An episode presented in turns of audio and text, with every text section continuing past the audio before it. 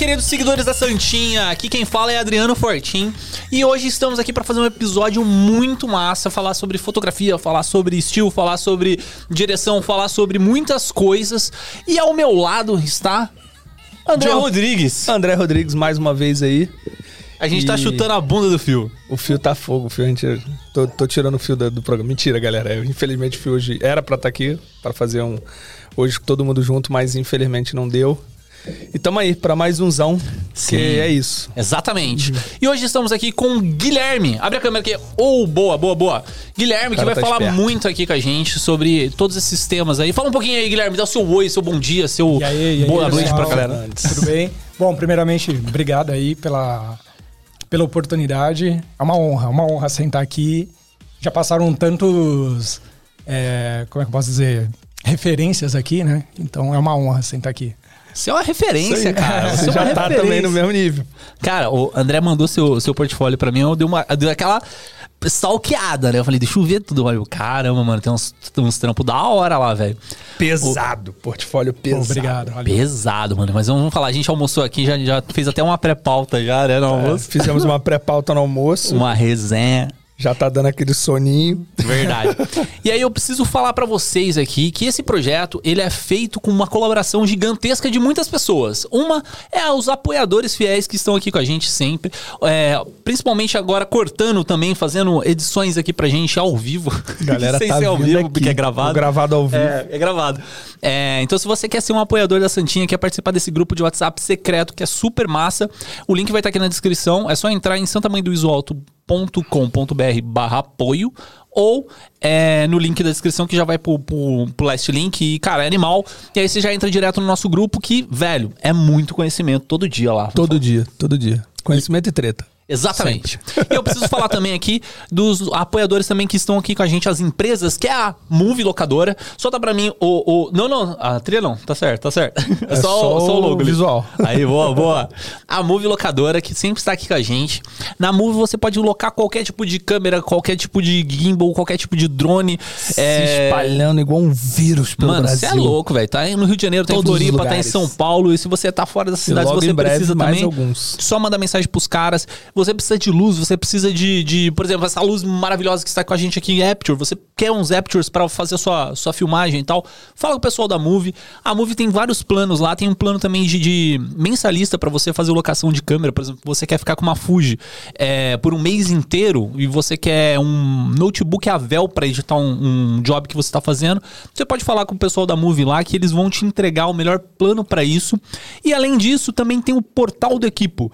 Eu acho que não vai ter o logo do portal aí, pode deixar o da Move, porque é, é um conglomerado do Tio Lee, o Tio Lee é dono de tudo aqui é nesse dono audiovisual. do, do, do, do Brasil inteiro. O portal do Equipo é um, é um portal que você consegue comprar equipamento e vender equipamento. Ele é um facilitador, é um mercado livre focado no audiovisual. E qual que é a sacada dele? É, eu tô com uma Atem, por exemplo, parada em casa. Eu quero vender, mas eu não quero vender no, no, no mercado livre, nesses sites aí que você pode tomar um golpe tanto de compra como venda. O que, que você faz? Você manda lá pro Tio Lee, no portal do Equipo, ele vai colocar o seu equipamento, vai fazer a, a avaliação do equipamento, vai falar se tá bom, se não tá bom, né? Então isso ajuda tanto tanto para quem compra como para quem vende, né? Porque você garante as duas pontas ali que o equipamento está em perfeito estado. É, E ele vai fazer o anúncio para você, fazer o, o, o merchan do, do seu produto e vai vender o seu equipamento. Lógico, tem uma comissão pelo, pelo trabalho dele, mas aí faz Fazem todo análise sentido. do, do equipamento Exato. também, né? Não, a garantia da venda. E, cara, é o melhor, a melhor forma pra você se você quer vender e se você quer comprar também. Porque aí você tem a garantia da, da Move que os equipamentos são ótimos. Porque eles Tá têm. funcionando tudo direitinho. Eles fazem a verificação toda do, do equipamento. Exato. Te, vende como se fosse É novo. uma locadora, os caras fazem manutenção direto, então eles sabem o que eles estão fazendo. Então, portaldequipo.com.br. E eu preciso falar também aqui, próximo. Próximo, a nossos apoiadores da Canon. A Canon está sempre com a gente aqui com essas câmeras super maravilhosas, as C300 aqui, são três C300 aqui. A gente precisa trazer Não mais é uma, hein? qualquer A gente podcast. precisa trazer não, mais hein? uma pra colocar assim de Tá bastidores. fraco não. Vou pedir pra melhorar. É, não é qualquer um que tem 3C300 de Então podcast. você vê aí, não. você quer uma qualidade ótima aí com a C300 aí, os caras têm uma linha gigantesca de equipamentos. Então dá uma conferida aí na, na Canon Brasil. É, Se tu não. Se tu quer ter o teu podcast com 3C300, com todos esses equipamentos todos, onde é que faz? Lumpo. Na Lam, Lampu, Ah, Lampu Studios. Demorei pra pô. entender.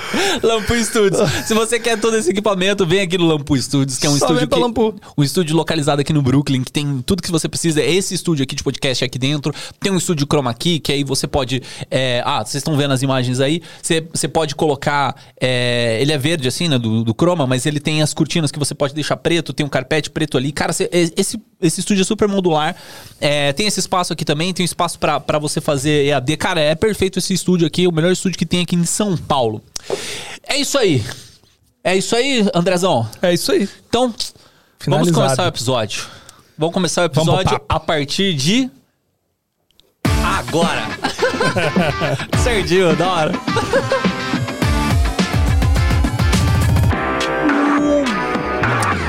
E aí, Guilherme, conte para mim, cara. Guilherme Fernandes. Da onde você vem, da onde você, o que você come, o que você faz, como é a sua vida. Cara, diretamente de Osasco. Cara, eu sou de Osasco. Aqui da, da área. Da área. É, não exatamente. É. é, digo. É porque- É, é raiz de São Paulo aí, né? É, acontece uma parada muito engraçada que. Toda vez que eu falo, na realidade, normalmente eu falava que eu não morava em Osasco, né? Eu falava que eu morava na Lapa. Por quê? Porque se eu falava que eu morava em Osasco, a galera achava que eu morava longe pra caramba. Nossa, Então, tem como eu isso, tava né? na divisa, São Paulo com Osasco, né? E aí eu tinha, eu tinha. O meu primeiro estúdio foi em Osasco. E aí, pra eu trazer os clientes para o estúdio, eu falava assim, ó. Tô ali do lado da Lapa, Lapa. perto do Ceasa tal, entendeu? E aí, não, beleza, fechou o projeto? Fechou. Então, tá aqui o endereço, vai lá. Cara, total. Mas enfim, gente, eu vim de Osasco, 36 anos, aí acho que uns.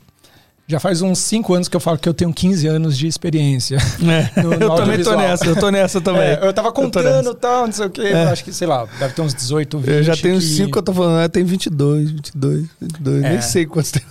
E, cara, eu iniciei na com revelação de foto, meu primeiro trampo. É engraçado que eu acho que todas as histórias, a maioria, eu acho que é 80% dos videomakers, tem toda, toda a mesma história. Pare- parece clichê, que é o cara não deu certo na música ou no skate, vira o quê? Cara, eu conheci um cara que ele é uma lenda do skate e hoje ele tem uma escola de skate dentro das escolas em São Paulo, que é o, o TX, se não me engano. E, cara, o cara era do skate, assim e tal, e ele, mesma coisa. Mano, aí eu fui pra audiovisual. Hoje ele tem uma mega produtora, faz filme e tudo, assim, a Ah, o- produtora dele é animal. Cara, mas, mas pro- é. Mas ele abriu a escola de skate pra. Ele falou, cara, eu tinha que devolver o skate, o que o skate me deu, que foi trabalhar com audiovisual. Aí ele abriu uma Mas é, escolinha de é skate. lei, cara. O cara começa no audiovisual, ou ele veio da foto, ou ele veio da música. Da música. Não, não, não tem como, Não cara. tem. Não tem. Não É existe. né? Se você é uma pessoa que não veio desses dois lados, você tá, Tá vendo errado, errado. tá Então, Leandro. Leandro veio do supermercado. Que Leandro? O Leandro não. Thiago o Leandro Rodrigues. Thiago Rodrigues. O eu, eu tava com o Leandro do- da Move na cabeça. O Thiago Rodrigues veio do supermercado. Nada a o- ver. o Bizarro, o, mano. Thiago ele não se considera um videomaker, né? Ele fala que ele é. É, ele. Ele é criador de conteúdo, assim, né? É. Mas, Mas, tá é- no audiovisual. Tá no Sim. audiovisual. Mas e aí, qual que é a pegada? Você veio da foto e, e veio pra esse mundo doido aí? É, eu comecei com revelação de foto. E aí eu comecei a me interessar, né? Eu falei, putz, mano, eu preciso fazer alguma coisa da minha vida, além de skate, música. Tocar guitarra não vou ganhar dinheiro. Uma revelação de foto que você diz em loja de, de, de revelar foto mesmo. Sim, sim. Né? E aí lá no bairro lá da Vila Piauí, eu comecei a revelar foto. E aí eu fiquei durante lá uns cinco anos, cara. E aí eu falei assim, meu, eu preciso entender o que, que eu quero da minha vida, o que, que eu vou fazer de faculdade.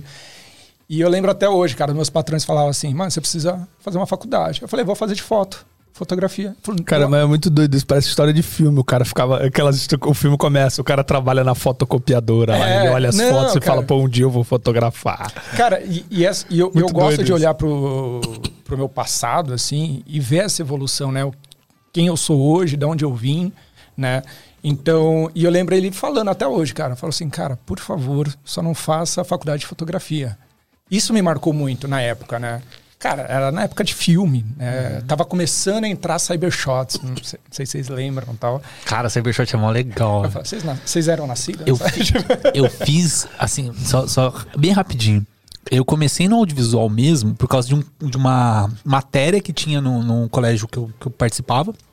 Né, que é o Centro Paula Souza, uma das matérias curriculares chama projeto. Que é basicamente artes, sabe? É. A matéria de artes. Só que aí a ideia é que você um faça projeto. um projeto, exato. Pode ser, sei lá, uma maquete, pode ser uma peça de teatro, pode ser um qualquer coisa, uma música. E a gente falou, vamos fazer um, um- um vídeo trash, um filme trash. Aí é, a gente fez uma trilogia. O primeiro ano foi a Piscina Maldita, segundo ano, a Gangue das Vassouras Mortais Caribais.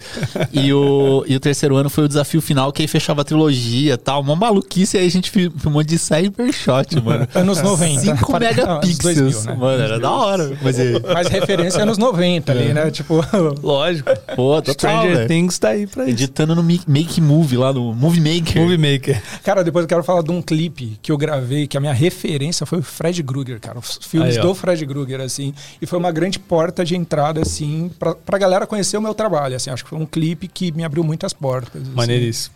E a Conta aí já, já estamos aí. aqui, a gente faz bagunçado. Maravilha. mesmo. Maravilha. É, veio, veio, pra fotografia. Fez a faculdade ou não?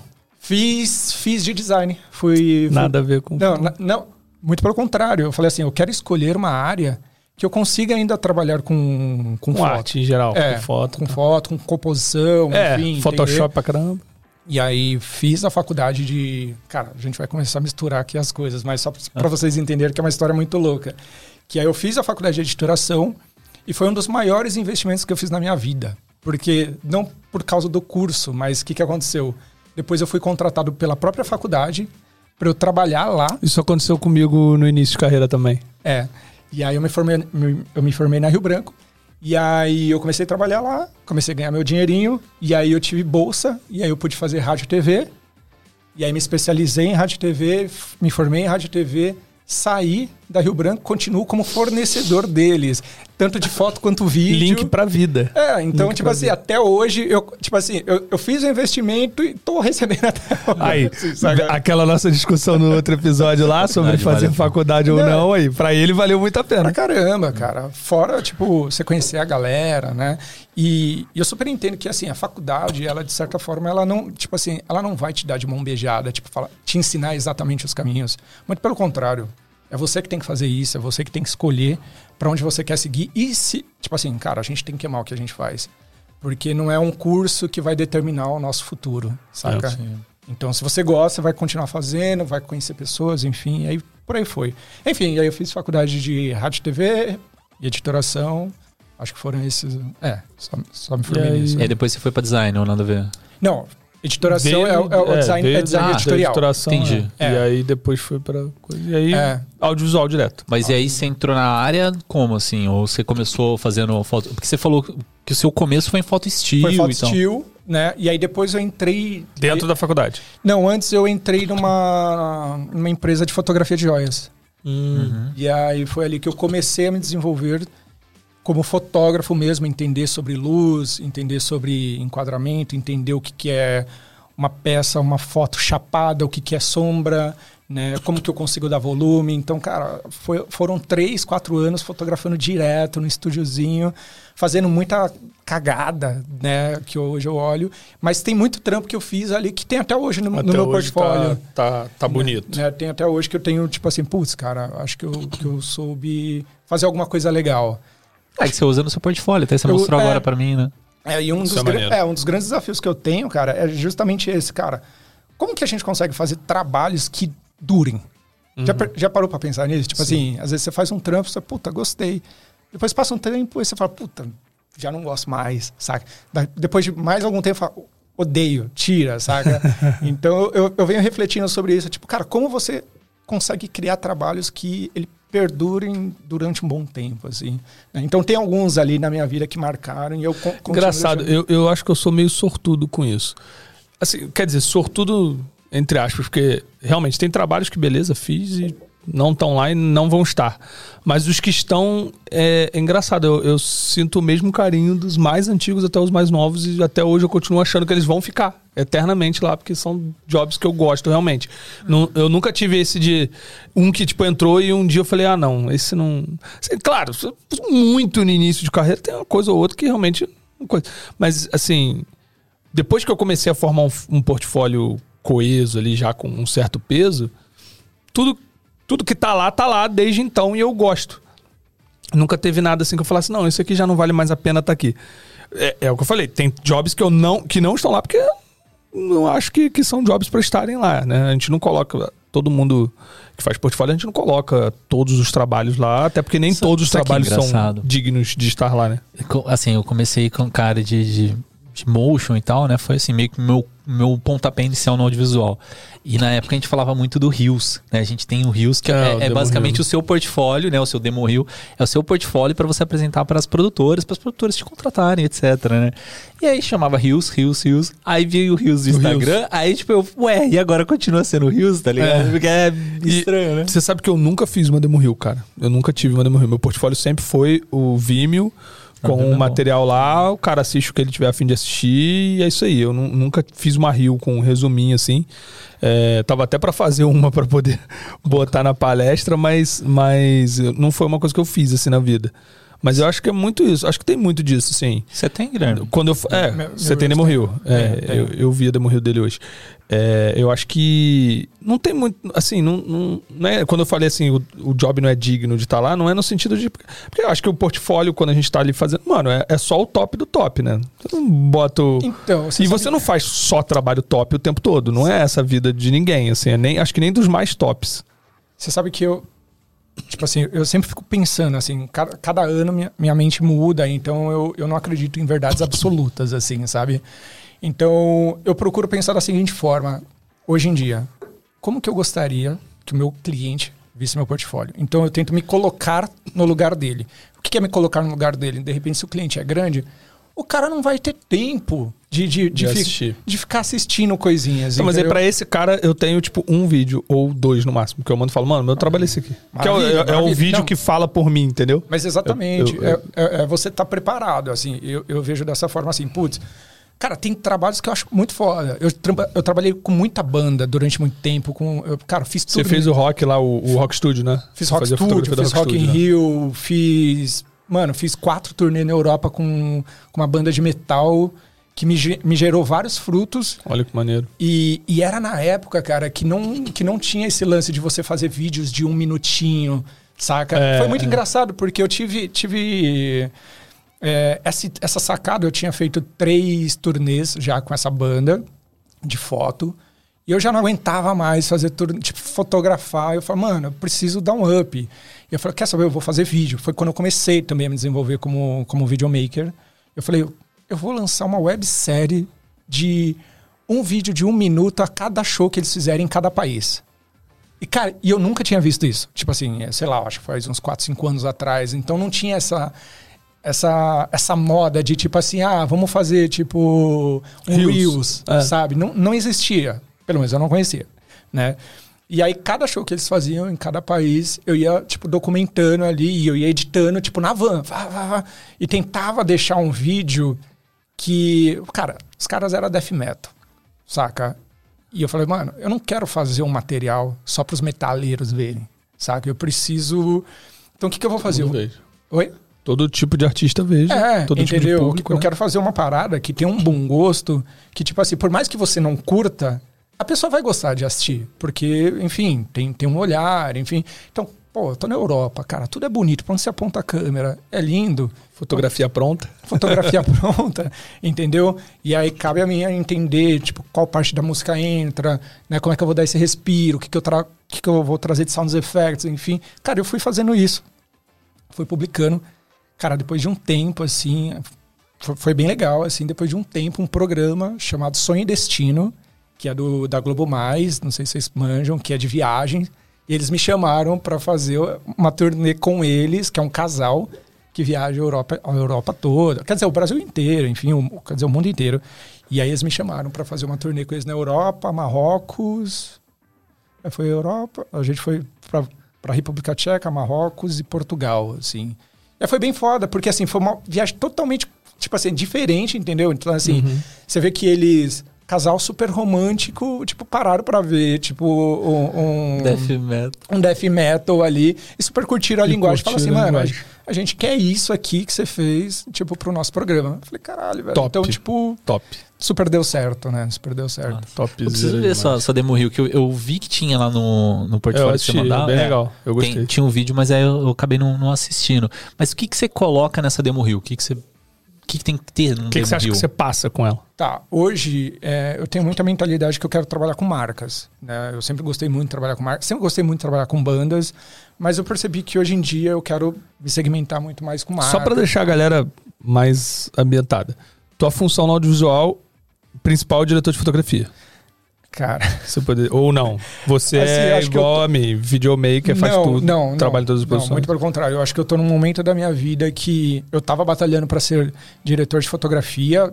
Eu tenho essa função, eu faço algumas publicistas, tudo. Mas hoje, tipo, eu tô numa tô num período novo assim da minha vida que eu tenho a minha produtora e eu acho que hoje eu tô muito mais tentando aprender a, a gerir pessoas, que é justamente Direção geral. é, para fazer a engrenagem enrolar do que eu tenho feito direção de fotografia ainda, mas eu tenho tenho A gente tá exatamente no mesmo ponto, que eu tô exatamente nesse momento, assim, tipo, as pessoas me chamando pra dirigir fotografia e, e fazer direção, e aí eu tô meio tipo, vamos aí nesse aí que, que é um bagulho onde eu me achei, eu acho, assim. E, e eu tô exatamente no mesmo ponto, assim. E aí é bom porque você vai puxar já, pra gente puxar já o tema mesmo, assim, que a gente não falou, mas. Já tem chegamos um falando- pseudo-tema que não. vomitando, né? Chegamos vomitando aqui. calma. Não, porque ele tá calma. falando de marca, eu acho que é. Não, é sim, boa deixa ele falar do Demo Rio, calma, calma. Ah, tá. É porque ele falou do. É que no Demo Rio você falou que quer trabalhar com marca. André tá 200 por hora. É, não, não, mas é porque ele falou que quer trabalhar com marca. E, e a ideia do tema hoje é a gente perguntar se o videomaker deve seguir como freelancer só o nome dele, só- ele ser a própria marca dele, vamos dizer assim, ou se ele parte para ter uma marca mesmo, uma produtora ou uma marca que represente ele. E você quer exatamente atingir marcas. Então você manja disso. Se você tá. e- e eu- Eu pelo seu portfólio. É, pelo Eu seu, por- estudo pra- pelo seu portfólio você tem várias marcas grandes lá. Então, assim, você já trampa com as marcas. E, e- então fala aí da sua Demo Rio, o que, que você quer passar para as marcas e se você acha que você também tem que ser uma marca. Tá. Como é que eu posso começar? Pela Demo Rio, começa Cê- pela cê Demo Rio. é Continua dele? pela Demo. Rio, continua pela Demo Rio. tá vamos, vamos começar no começo. Qual é o objetivo com a Demo Rio? Calma, André, calma. Respira, ó. Demo Rio, você montou o seu Demo, Rio. O que, que tem que estar no seu, o que, que tem que entrar no seu Demo Rio? O que, que é o Demo Rio? Assim? Cara, acho que a primeira palavra que eu, que eu pego pros meus trabalhos é impactar. Cara, eu quero prender as pessoas. Sabe? Tipo assim, de que forma eu consigo prender elas? Né? Então tem que ter dinâmica, tem que ter cenas fortes, tem que ter nome, né? Então eu me esforço para isso. Não vou falar que eu consigo, mas assim, eu me esforço para isso. Eu vi porque- toda.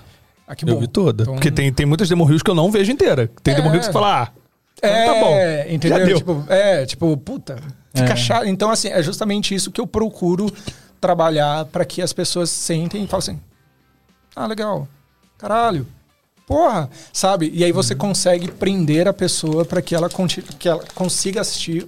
E olha que minha demo reel eu acho ela longa, né? Um minuto e pouco, né? Oi? Desculpa. Qu- Quanto tempo tem? Puta, não. Acho que é, um, é é mais de um minuto. Não Um minuto lembro. e alguma coisa. É, mas eu acho ela meio longa, mas eu tô ainda naquela fase do tipo assim, caralho, eu quero colocar, quero colocar, entendeu? Talvez daqui um ano, talvez minha demo reel vire 30 segundos e eu consiga falar tudo que eu quero em 30 segundos. né? Então por isso que eu falo, puta, hoje ela tem um minuto e pouco, sei lá. Ano que vem pode ter 30. Porque de repente minha, minha mentalidade mudou, eu aprendi mais coisas, estou muito mais confiante. Tem muito trabalho ali que, por mais que eu faça marcas grandes, não acho, não acho foda, assim, sabe? Eu acho que é legal, tá legal, tá apresentável, dá pra eu sou, eu sou meio chato assim, tipo, com, com as coisas assim. Então eu fico muito colocando, ah, beleza, dá pra passar, entendeu? Então de repente, às vezes eu, eu fico tipo pensando como o cliente iria ver isso. Tá bom, de repente ele não pode ter a minha é, a mesma visão que eu, mas de repente fala assim, ah, puta, esse cara já trampou com tal marca, né, com tal marca. Então eu tento chegar com imagens, imagens impactantes e que tenham nome, né, e que tenham que tenha dinâmica, dinâmica. Porque assim, que eu, eu tava perguntando dessa parte do Demo Rio, porque no- no- na, na apresentação aqui que, eu- que o André mandou, sua, você tem diversas áreas que você atende, né? Então, por exemplo, fotos de estilo, você tem podcast que você atende, você tem publicidade, né? O que, que você coloca na Demo Rio? Como que você se vende ali pro, pro cliente? Depende do cliente.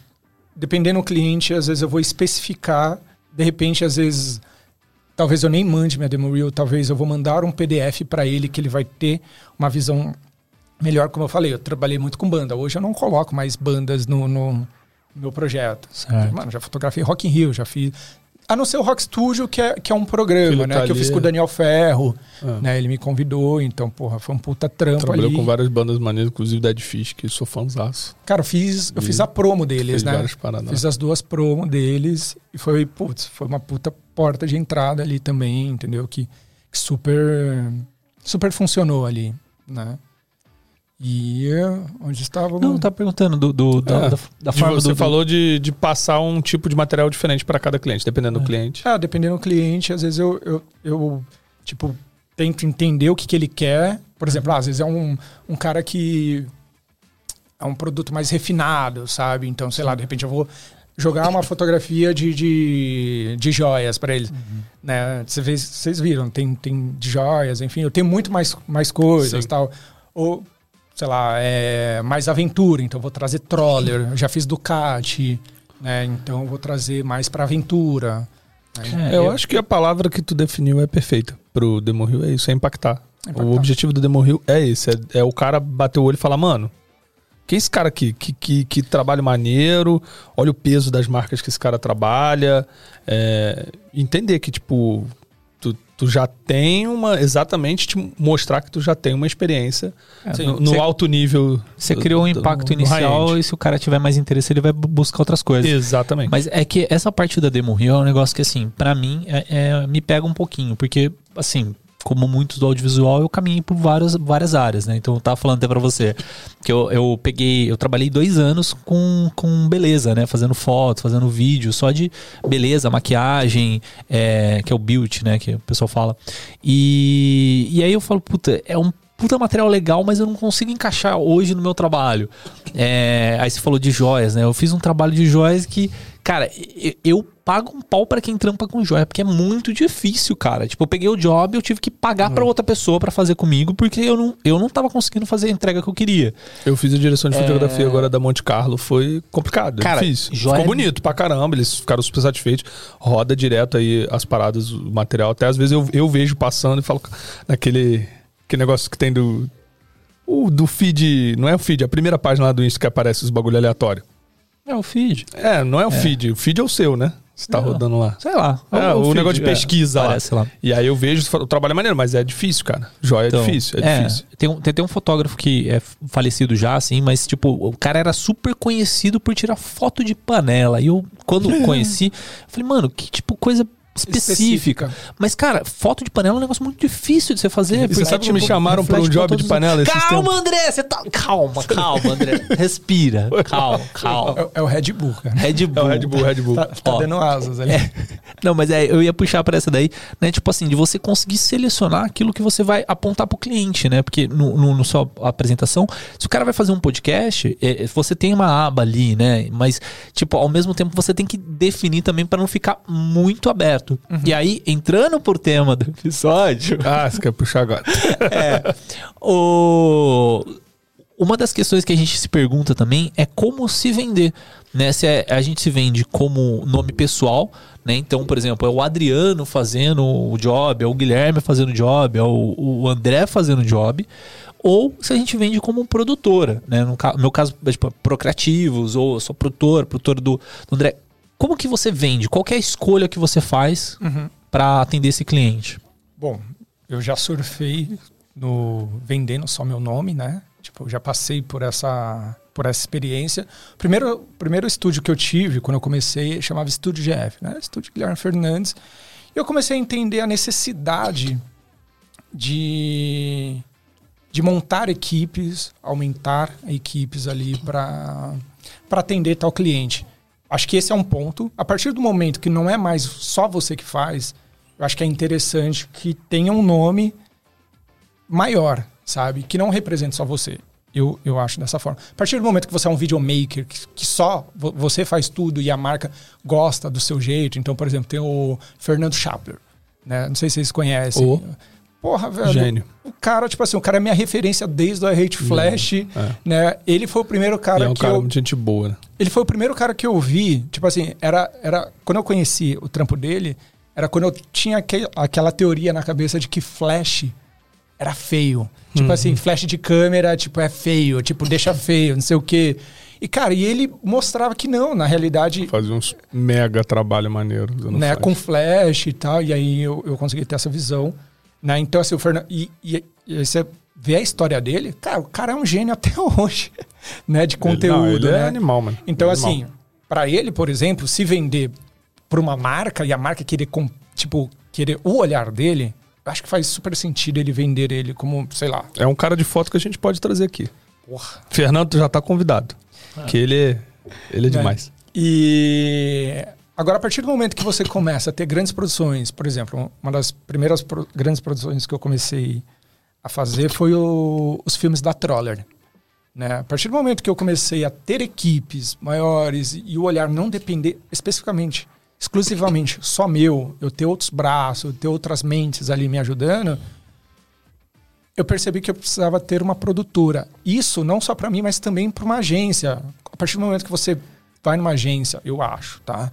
E você se vende como produtora, você dá o nome de uma produtora e essa produtora existe uma base, né? Existe um lugar fixo, existe uma equipe. Eu acho que é melhor do que às vezes você se vender como uma pessoa só.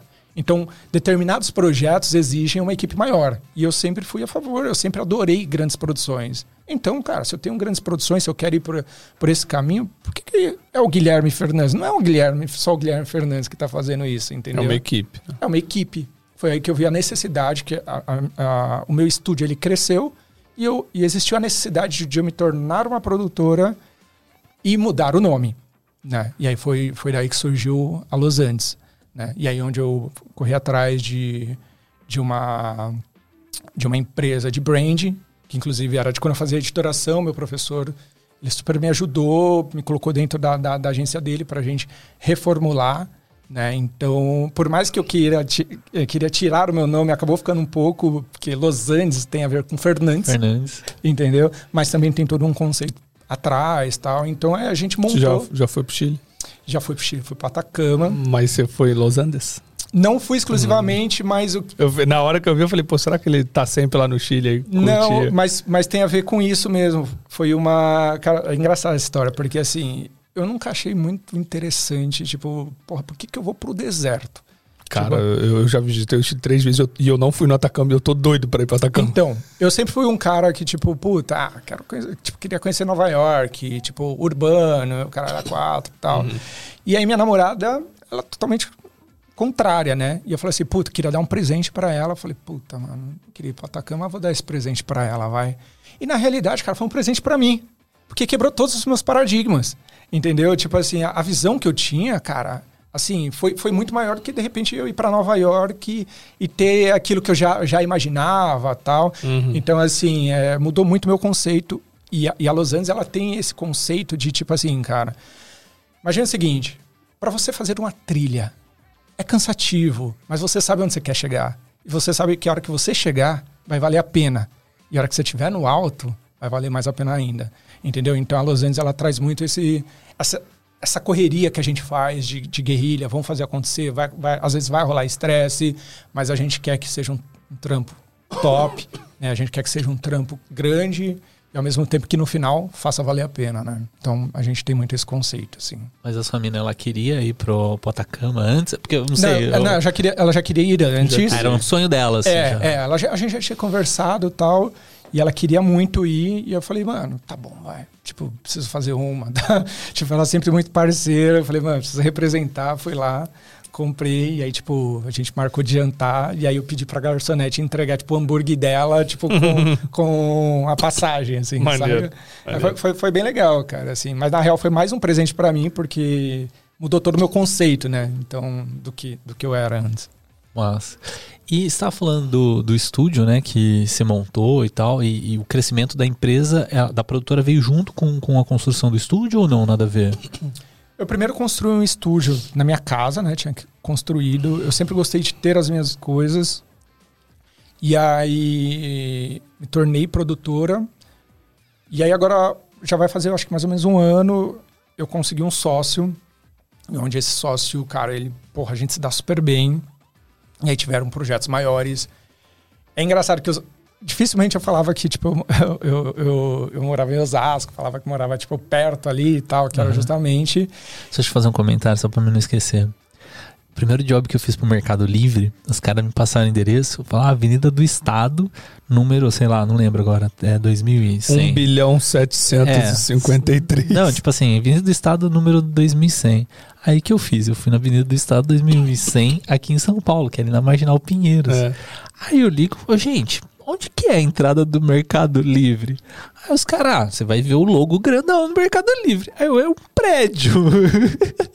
os caras, mas você tá onde? Eu, ah, aqui do lado da Pinheiros. Os caras, mano, é Avenida do Estado em Osasco, mano. Aí dali corre com o carro, pai, pai, vai pra lá. Desculpa que eu precisava Não, comentar não. Fim de mundo. Nossa, vai total. Mas e aí? O, o esquema do estúdio que você fez o sócio, É, en- enfim, e aí o. Onde que eu tava? você falou que chamou o sócio, né? que aí Sócio, você- você sim, não, sim, não, sim. não falava que era de Osasco. É, enfim, e aí a gente agora conseguiu finalmente, tipo, pô, tô, tô mega feliz, a gente tá com, com estúdio na Leopoldina, né? Então a gente tá crescendo, porra, muito, assim. Pra quem não é de São Paulo, Leopoldina é um lugar tradicional de estúdios aqui em São Paulo. Assim, é o polo cinematográfico que a gente fala fica na Leopoldina. E só uma observação, você que acha que Osasco é longe, a minha É, eu casa, falei fim de mundo, mas é tipo meia hora. É, não, não a tem minha nada antiga casa, na real, que quando eu morava em Osasco, tipo, do estúdio da Leopoldina até Osasco é, é 15 minutos. 15 minutos. Entendeu? Não, tem Da muitos minha lugares. casa até Leopoldina dá 40 minutos. Não, tem muitos lugares É em São Paulo que é longe. mais difícil chegar do que Osasco. Muitos, muitos lugares é mais difícil você chegar aqui do que Osasco. É, não tem nem sim. comparação. Não, mas daqui da onde a gente tá, no estúdio, É. que é um baita uma localização É mais boa. fácil chegar em É Osasco do que Brooklyn. em alguns lugares aqui de São Paulo. É, tranquilamente. Não, eu digo assim, daqui pra Leopoldina, eu acho que dá mais de 15 minutos. E aqui é uma puta de uma Dá localização. mais, dá mais, com certeza dá mais. Cara, eu levei até aqui, acho que eu levei 30 minutos. É. 30 minutos, sem, sem trânsito. São Pra Paulo é bizarro, né? É. Mim, Bizarro. pra mim é rápido. 30 minutos pra Não, mim é eu, tam, eu também sou, de- eu sou da teoria que, tipo, até uma hora assim, de deslocamento pra mim tá ok. Não tem muito problema, 30 minutos pra mim é rápido. O Vitor tá fazendo os cortes aqui, depois você vem aqui com a gente, Vitor. Mas o Vitor tá fazendo os cortes, aí ele mandou mensagem pra mim 11 horas da manhã. Falou, é, tô indo pra aí já, já tô no caminho. Aí eu, putz, é que é, esse episódio a gente A marcou gente pra... marcou meio dia e meia. É, né? marcou meio dia e meio, né? Aí eu falei, caramba, né? Você mora longe, né? É, eu vi o DDD 011, né? Ele, ah, eu tô em Mogi Guaçu. É. O moleque que veio fazer o último. O, quem? O Clem ou o... O- foi o Klein, que, que é três horas pra chegar É, aqui, né? Ele vem de, de, de trem. Que dó. Mano, é pesado. É São pesado, Paulo é, é bizarro. E aí, o que, que eu, eu tô fazendo hoje, né? Porque meu celular, ele é DDD ze- é 019. Eu não quero perder esse número nem fudendo. Porque é um número que eu tenho, tipo assim... Cara, o meu telefone, ele é de uma época que, é claro, não existia. O interior, que era... é, chamava TES, né? Que em São Paulo era outro nome, mas assim, Uhum. no interior era TES, eu tenho esse número antes da Claro existir. Eu, mano, eu não vou trocar esse número, eu vou ficar com Cara, 019. mas eu vou te falar, eu tinha Aí- isso com o meu antigo. Troquei agora recente. Zero de- Hoje em dia, cara, Ah, eu- eu- como o celular faz tudo automático, eu não avisa todo quero. mundo. Pra mim fez zero eu diferença. não quero. Aí o aí que, que eu faço? Só não que tem- quer. Eu não quero. É, eu porque não quer, vai bater o pé. Só que aí o que acontece? Tem uma galera que tem preconceito, cara, de ligar pra 019. Aí acha que você, tipo, não tá em São Paulo e tal. não. Aí eu peguei um outro chip 011 agora. Tipo, não, tem os dois. Eu tenho. Do... Estou em... Onde você precisar, eu estou. Cara, mas em relação ao preconceito, assim, eu sentia muito, assim, é, direto, saca? com certeza. Teve uma vez que o Meligene, cara, foi fotografar no meu, no meu estúdio, foi engraçado. Tipo, ele. foi- pelo menos ele foi. Tiveram outros que não iam. A partir do momento que eu mandava o endereço, eles não iam. Tem vários pontos, cara. Zona Norte, Zona Leste também tem vários lugares que a galera não vai. Mas eu senti, eu sentia realmente a necessidade, porque assim, lá, cara, eu criei, tipo assim, porra, eu sempre fui meio chato, assim, eu criei um, um, um ambiente muito legalzinho, tal, não sei o quê. Só que ao redor ali, realmente, cara, é perifa, tal, né? Quebrada. Quebrada, né? E aí, cara, um dos meus sonhos era, tipo, mano, porra, eu queria ter um lugar legal, num lugar... num lugar tipo, legal, assim. lugar- no lugar. é. no lugar é que a É. gente fala no lugar legal, parece que tá sendo um bagulho até preconceituoso Não, também, não, mas não é. mas é por causa que dos o preconceito gente- existe. É. E se você tá ali dentro, mano, você, tá vivendo Cara, aquilo ali. Eu tá lutei, aquilo. assim, eu lutei, lutei muito, assim, pra, tipo, porra, criar um lugar legal, assim, pra receber as pessoas. Tanto que eram dois choques. Quando a pessoa chegava, falava assim, mano, é um estúdio fundo de quintal, não sei É. o quê. Quando entrava, caramba, tipo, É. a galera, tipo, porra, eu jamais imaginaria que tem um estúdio desse aqui, Pois é. entendeu? Mas aí, cara, graças a Deus, assim, agora a gente tá, tipo, na Leopoldina, estamos num lugar muito massa. Então, esse meu sócio, ele tem uma agência Cara, é o Beto Estrada. Muita gente conhece ele. Ele Beto é. Estrada, acho que eu trabalhei R- com ele. R- MRG. Ele tem um podcast super famoso. E assim, ó, eu costumo. Ah, pode crer, o Beto Estrada do Matando Robôs Gigantes. Pode crer, mano. Cara. ele é foda, ele é foda, velho. O cara é uma metralhadora de conteúdo. Total. Assim, e é, cara, e é- ele tem um coração gigantesco, assim, assim. Para mim, eu sempre falo para ele, falo, cara, ter você na minha vida foi um presente de Deus, assim, cara, porque você ter um sócio hoje em dia, cara, eu sempre fui muito pé atrás. Difícil, né, cara? Saca? Tipo assim, Sócio é porra, difícil. porque todo mundo quer ganhar, não sei o quê. Quando que você acha uma pessoa que fala assim, cara, não é sobre ganhar, é sobre conquistar. Ele chega, ele chega a falar assim pra mim, cara, vamos conquistar junto, saca? Então, cara, graças a Deus a gente tá mais ou menos há um ano aí, as coisas estão acontecendo. É, Agora ele virou apresentador da, da, da Samsung, né? então a gente tá com, com o cliente Samsung lá também. né? A gente vai ter um podcast agora que é original Spotify. Divide o Você tava primeiro. falando, né? É, vai ser o primeiro. Spotify vai ter vídeo agora. Vai Isso ter é vídeo. muito legal, você Ó. tava mostrando Na realidade já tem, mas o original Spotify, que é, que eles Produzido pela Spotify. Pela? Spotify. Spotify. vai ser o nosso. Muito legal, mano. Então, pra gente é uma puta honra, né, cara? Assim, ver que as coisas estão acontecendo, crescendo. E é onde eu começo a sair do meu, do meu lugar de diretor de fotografia e eu tenho outras responsabilidades. Eu tenho que fazer essa engrenagem girar, né? Fazer as coisas acontecer, contratar pessoas que realmente dê conta, entendeu? E, cara, é, é tudo muito diferente, assim, saca? Tipo, eu não imaginava que eu ia chegar onde eu cheguei, que eu ia, de repente, ter que parar um pouco de fazer direção de fotografia, parar de estudar um pouco de direção de fotografia para estudar como gerenciar pessoas. E é bom você encontrar essas pessoas Bacana. no caminho. A gente tava falando do, do Marcão ali da, da Brasil, que tá com, a- com a gente há tanto tempo. Eu já tô quatro anos com ele. No SMIAS também já tá, sei lá quanto tempo. Mais de dois anos, começo, três anos, desde o início. Se não fosse ele, a gente não tava até E, hoje. pois é. E, cara, é, é um parceiro que, mano, mudou minha vida. Eu falo pra ele a mesma coisa. Eu falo, mano, você é um anjo que entrou na minha vida, sabe? Tipo, é muito importante isso, ter pessoas certas do teu lado pra seguirem contigo. É, é um ramo que, que isso, principalmente acho que no audiovisual, né, cara? Isso é um, de extrema importância. Tu colar com os caras certos, que tem uma mentalidade boa, que estão ali pra somar de verdade, te empurrar, não só voar sozinho. A gente trouxe o Jesus na semana retrasada, sei lá, que é meu parceirão também fez praticamente todos os trabalhos comigo. Cara, tanto eu pra ele quanto ele pra mim, mano, é, é vida, assim. O DVD ontem com a gravação com ele também.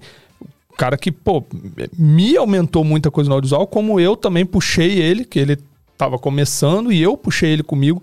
Falei, não, vamos lá, vamos, vamos voar junto. E isso é muito importante no audiovisual, cara. Você achar esse cara, ainda mais pra sociedade, né, cara? Sociedade é uma parada extremamente difícil de você lidar, de você manter. Então tem que ser realmente o cara parceirão Exato. e que tem essa mentalidade de, mano, é, é- o bagulho é uma conquista em conjunto, não tipo, ah, beleza, valeu, me deu tudo que eu precisava, tchau, e vou embora. Isso é, é complicado. Acho E tem muita gente assim também no audiovisual. Acho que achar sócio é que nem dar match no Tinder. Se você for já numa expectativa antes do negócio acontecer, não vai dar certo. Se você já vai achando que vai que negócio vai rolar e não sei o que, não vai dar certo. Tipo assim, hoje eu tenho dois sócios, né? Eu tenho o três com o Fio, né? Porque o Fio é meu sócio É, do podcast. sócio aqui. Eu tenho o Thiago na, na- sócio também pra, pra live e tal. E tem o, o Márcio Norris. E tipo assim, o Márcio é um cara que eu, trampo com ele assim, há anos. E tipo assim, calhou da gente entrar num projeto junto e falar, pô, vamos fazer uma sociedade, tá ligado? Então, é difícil. Se você for procurar, tipo, eu, eu quero achar um sócio, você não vai achar. É isso. O negócio é meio Não, tipo. você acha, você acha. Você acha, mas, assim, você pode a- acabar achando um cuzão. É, a probabilidade é, de dar E ruim, dar problema. saca? Um- tem E não só isso, e você e também você mesmo, né, cara? Não seja um cuzão também, né? Seja um cara de boa Sim. que esteja ali pra somar É, também. Porque se é. tu também só tá na ideia de sugar, velho, sai fora, velho. Porque tu não. É que uma Vai sociedade funcionar, eu acho que é o mesmo princípio de um relacionamento de, de, de, assim, casamento, namoro, etc.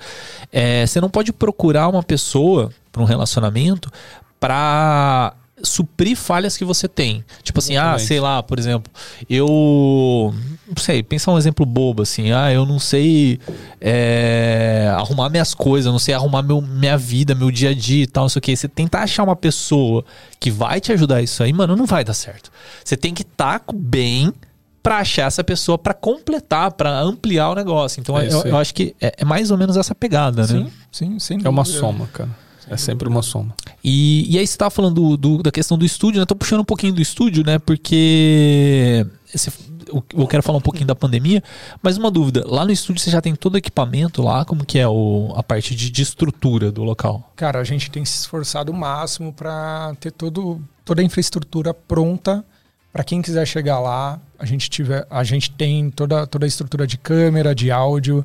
Cara, pra você ter uma ideia, tipo, esse podcast que a gente vai fazer quebrou um pouco a nossa perna, porque assim, é- acho que são sete. Que são, podcast que é? Você pode falar? Posso, posso. Vai chamar Bocas Ordinárias, né? O, o podcast do, do, do Spotify. Eu acho que ele tem cinco hosts e um, e um artista convidado. Certo. Então imagina que Ah. a gente teve que fazer um investimento de seis mix. tipo, cara, saca? É, muita gente É, pra falar, muita, muita- gente pra gravar, muita tipo, câmera. É, tudo vezes seis. saca? Então, tipo, a gente vai comprar uma mesa. não- ah, porra, tem uma puta mesa de quatro canais. Não, Ah. tem que ser de seis. Tem que ser, tipo, de doze. É. Entendeu? Então tudo é vezes seis, assim, seis cadeiras, né? Então é tudo vezes seis, né? Então a gente conseguiu criar uma estrutura boa, tipo, tanto de câmera quanto de áudio. Então acho que hoje a gente está começando a ficar mais equipado, né? Cara, a gente, tipo, sei lá, não faz nenhum ano, mas eu acho que tem muita coisa crescendo, ainda tem muita coisa para estruturar. Né? O ambiente, questão de ambiente, eu sou meio chato, então eu tenho muita referência. Então eu quero trazer, além de um ambiente de estúdio, eu quero trazer arte, eu quero trazer, cara, eu quero que as pessoas entram lá e, e- e se sintam é, mais criativas. Num local né? artístico. Num local. é, Exatamente. Elas estão lá pra isso. Exatamente. Mas aí tem tudo, assim, luz, tripé, Tem. o que a pessoa precisa. Temos, temos. Se você precisar de mais alguma coisa, você sabe onde você pode conseguir esse Você deu essa equipamento? volta precisa. toda, mentira. Sempre precisa. Não, Eu não acredito que você deu. Não, Box, não, não. Sobe a trilha. peraí, peraí, peraí. Vai, vai, vai. Vai, Vitão, você consegue. Ai. Não, peraí, tem duas, tocando. Aí, boa. Quer dizer, eu falei do Marcos, eu falei da Brasil Box, eu te dei todas as deixas, mas tu foi pra deixa do precisar de equipamento. Se você precisa de equipamento, Ó o gancho. é, qualquer tipo de equipamento, seja um notebook, vai baixando só um pouquinho a trilha. Aí, se você precisa de um notebook, se você precisa de, de uma câmera, de uma lente, de um cartão de memória, essa semana eu preciso comprar uns três cartões com, com o Marcão aí, porque agora eu só confio em comprar na Brasil Box, porque Tomou-lhe um golpe no mercado. Não, eu comprei, comprei cartão. Cara, você olha os dois cartões assim, ó. Você fala assim, são dois cartões originais, né? O, um do Mercado Livre e um do Marcão. O do Merc- Mercado Livre eu tentei fazer o cadastro lá no site, não vai. Falsificado. Filha da mãe. Perdi um cartão. Tá vendo? E aí. Essa história já tá virando marca registrada Tô, dos total. episódios. Mano, eu fiquei puto, velho. Fiquei puto, puto. Aprendeu, né? A Aprendeu onde revolta, a revolta, ele conta essa história pra todo mundo, que ele ficou tão revoltado que ele conta pra todo mundo. Sim. É, e aí, se você precisa de, de qualquer tipo de equipamento que você queira para o seu audiovisual, seja câmera, drone, é, gimbal, o que mais você pode comprar lá? Dro- Drone você já falou. Tudo, cara. tudo Lente, cartão de memória, leitor de cartão, é, difusor, qualquer coisa, cara. Qualquer coisa que quiser. É, cage pra sua câmera, qualquer coisa, monitor, qualquer coisa que você quiser, tem lá. Brasil Box não tem, não tem erro. E não precisa estar no Brasil não, tá? Você pode estar em qualquer lugar. Tem loja nos Estados Unidos, tá vendendo pra tudo quanto é canto. É só tu, porque eu falo isso porque tem uma galera de fora que hoje compra também. Então, cara, é só falar com o Marcão que ele resolve. E o mais importante que eu sempre falo, pós-venda. Pós-venda é o melhor pós-venda de todas as lojas de audiovisual que eu já vi. Ninguém vai te atender melhor, principalmente se você tiver um problema depois, ou se você precisar de alguma informação. Ah, eu preciso. Eu mesmo dou consultoria lá, então você precisou, ah, preciso tirar uma dúvida sobre a câmera, como é que opera, ou comprei um negócio aqui, não tá funcionando legal. Cara, não tem pós-venda melhor do que o do Brasil Box. Não tem. Exatamente, cara. Se você precisa comprar câmera, tudo, tudo, tudo que você precisa de um audiovisual, cara, entra no site lá, no site vai ter todos os preços, vai ter o preço em dólar e o preço aproximado em real, né? Porque aí tem a conversão, tem alguns, alguns, algumas taxas já que é calculada no- pelo próprio site. É, então se vo- você quer, Na dúvida, tira a dúvida lá no WhatsApp. Fala com eles lá no WhatsApp. chama no WhatsApp. Vão te passar o orçamento na hora direitinho. Pô, tô precisando de uma R, R5C. Ainda não está cadastrada no site? Manda uma mensagem pro Marcão e, e que ele vai te, te, oferecer a câmera com o melhor preço. Essa semana eu tava conversando com, com um apoiador do SMIA e ele tava me perguntando: Cara, o que, que eu faço? Eu compro uma R5C, uma C70 ou compro duas ou três pockets, né? Pra, pra fazer a pro, produção dele e tal, né? Ou a C200, ele falou com você também, né? Ah, ele falou comigo, É. falou comigo, eu indiquei a Ah, C200. Aí eu falei, não, eu falei, não, vai na. Vai Você na... falou que é pocket. Não, é que aí dep- é porque é difícil você falar. O É que ele já tem compra o duas que você não R6. compra. É, ele já tem duas R6. Aí eu falei pra ele, cara, se eu fosse você, como ele faz casamento também, faz foto e tal, não sei o que, eu ia na R5C por causa das fotos. Né? Mas pra mim, Adriano. Mas ele já tem duas R6. Então, mas ele precisa é, gravar na íntegra lá um- umas palestras. C200. Ah, então, poderia ser, mas ele pode usar Você sem. pronta pra tudo. Depende, cara, é difícil, difícil optar. Mas você quer, essa, você quer essa indicação, você quer essa orientação? Brasil vai Box ter na Brasil Box e principalmente não vai te vender o que você não precisa. Exatamente. Lá vai te vender o que você quer pro seu trabalho. E vai vai te empurrar nada. E E vai, vai funcionar. E vai funcionar, isso aí. Brasilbox.us. Baixa a trilha, aperta a próxima e sobe a trilha. Sobe a trilha. Aí, boa. Então, voltando aqui aos assuntos sobre seu estúdio. Você estava falando que durante a pandemia você, estruturou, fez um, um curta-metragem lá e ganhou um prêmio, velho. Qual que foi esse lance aí desse, Bom, dessa produção? Primeiramente que deu a pandemia, né? Foi bem naquela época que mandaram fechar tudo.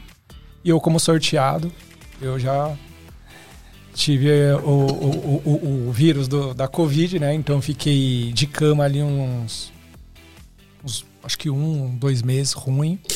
E aí eu já percebi que, mano, fechou tudo, ninguém sai e tal, aquele caos. E aí, na minha antiga casa, né, em cima eu tinha meu estúdio e tal. Eu falei, ah, mano. E aí, como eu, aí eu já fiquei afastado da minha família. Eu falei, quer saber, eu vou pegar esse momento pra estudar, né?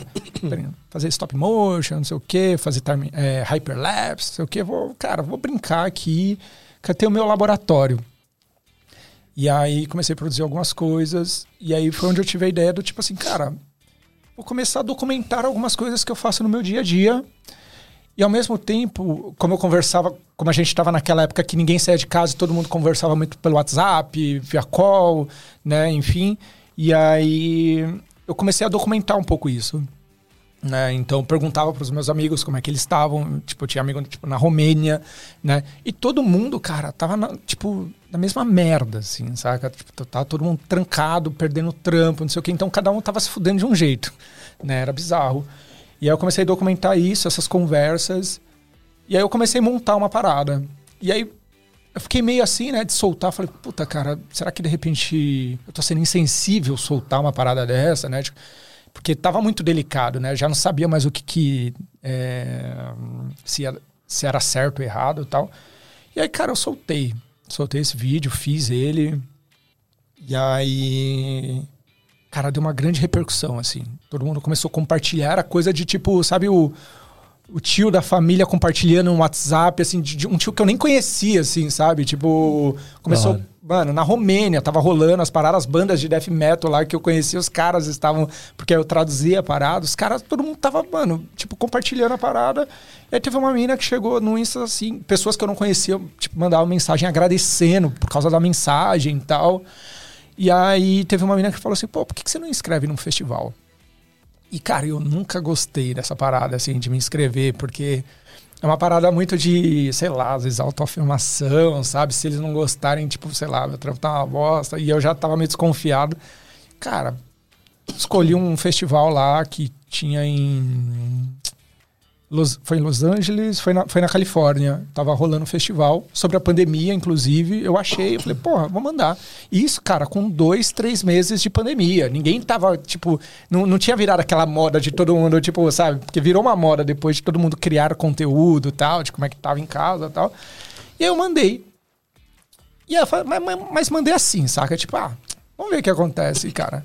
E aí eu lembro que o, o Denis Carrion, não sei se vocês conhecem, um puta, cara, um puta câmera, assim, um puta, uma puta referência, assim, pra mim. Ele, ele que me instigou também, ele me ensinou a mexer. E aí eu lembro que eu recebi a notícia, assim, de que o meu curto, ele tinha sido premiado, assim, tipo... Eu olhei assim, eu falei, tava em inglês, assim, eu mandei pra ele, falei, cara, dá uma olhada nisso aqui. Ele falou, é, cara, você ganhou. Ganhei mesmo? Tá tudo certo. Ele falou, é. Eu falei, o que, que eu faço agora? Ele falou, comemora.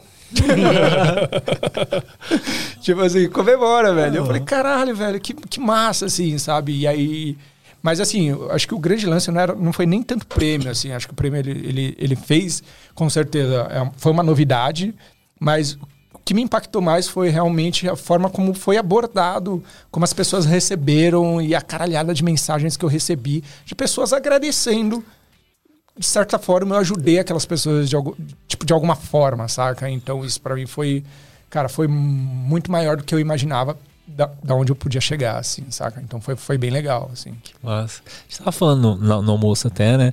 É, assim, é que é, é, meio ruim você falar, dependendo do ambiente que você tá, mas a pandemia, ela foi, assim, um, um gatilho gigantesco de crescimento, velho. para quem soube surf, surfar na onda, tipo, cresceu muito, assim, no audiovisual principalmente.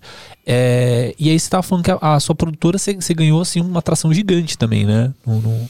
Acho que os três primeiros meses acho que todo mundo ficou realmente na merda. Assim, é, Ninguém podia fazer nada tal.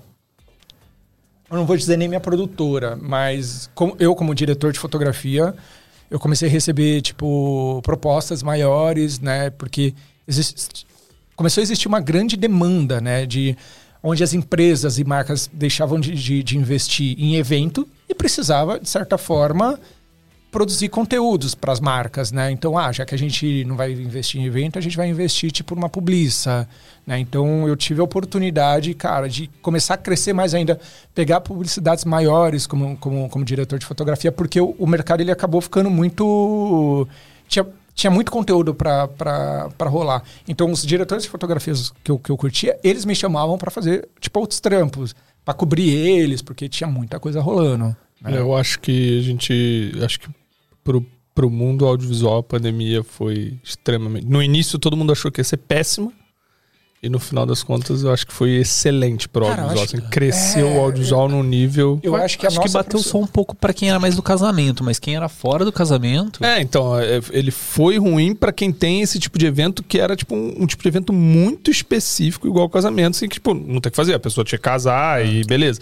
Mas não, fora evento, esse. Evento ramo... no geral, acho. Não, mas evento em geral, o evento virou live, cara. É. E aí o cara passou a ganhar dinheiro com live. Tipo, o evento, o cara que fazia, sei lá, a gravação de, um, de uma feira essa feira virou uma live depois, entendeu? Inevitavelmente as empresas partiram para live.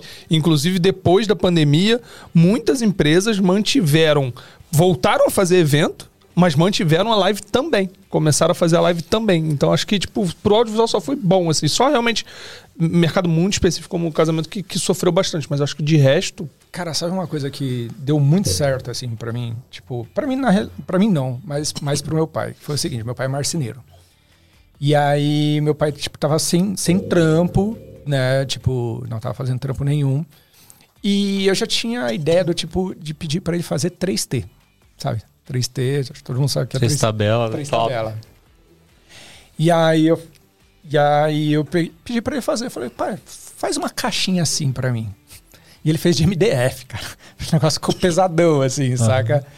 E aí eu falei, pô, ficou legal, tal, agora só, só vamos ajustar, não vamos fazer mais de MDF, vou fazer uhum. com, com outro material para ficar mais leve. Meu pai fez. Eu comecei a fazer uns videozinhos, cara. Fiz um videozinho dele, pá, não sei o quê. Outro dia filmava alguma coisa. Cara, de repente eu montei, velho. Tipo, um vídeo super emocionante, tipo, emocionante, assim, dele monta. Porque meu pai é, tipo, aqueles marceneiros bem antigo, uhum. né? Que tem, tipo, a sua marcenaria ali e tal. Então tinha uma fotografia linda, já pronta ali pra, pra eu fazer a parada. Cara, eu soltei a parada. Tipo assim.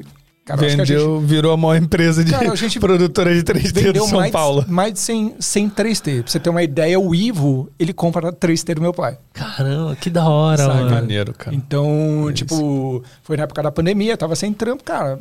Aí a gente foi fazendo, fazendo. As 3T, é que no Ivo ele tem uma que, é, que elas vão uma encaixando dentro da outra. É essa que ele faz? Não, não. não é, ele faz duas. Ele faz a 3T tradicional e faz uma que é de gavetinha, que é que você abre a 3T para colocar, tipo, prolonga, saco de areia. Pô, isso é tipo, é maneiro, hein? Isso é muito. Não, isso é muito foda. Principalmente pra gente videomaker né? Tipo, que, putz, às vezes tem que levar um monte de coisa Sim, e é um só. sim. Cara, põe ali dentro, já vira tipo um- uma bag ali, tipo um. É.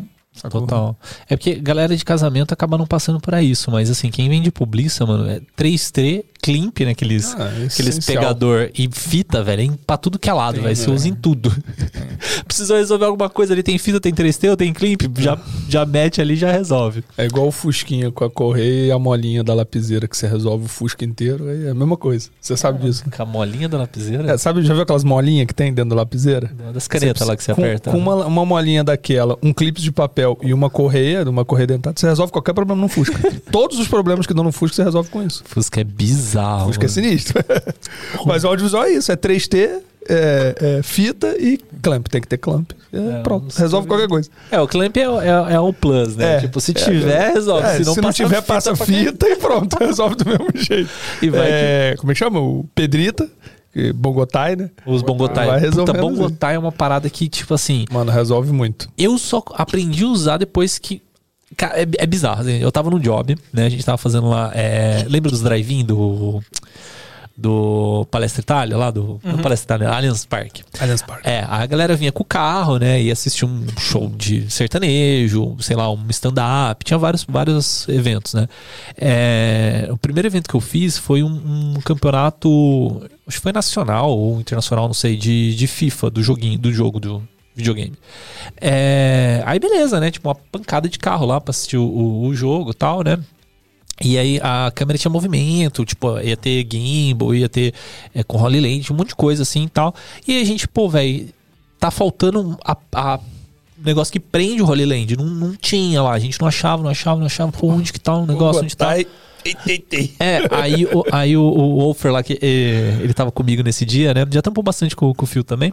Aí ele pegou e falou: Cara, você já usou esse- essa parada aqui? Pra mim era elástico, tá ligado? Não, elástico? É, pode ser, mas será que não vai estourar o elástico? Ele não é elástico, é bongotai. Bongotai. Fica com esse de Pros presente. íntimos, Pedrita. É, fica de- com esse de presente. Aí ele me deu o primeiro bongotai. Aí, cara, eu amei, assim. Tipo, falei, puta, resolveu.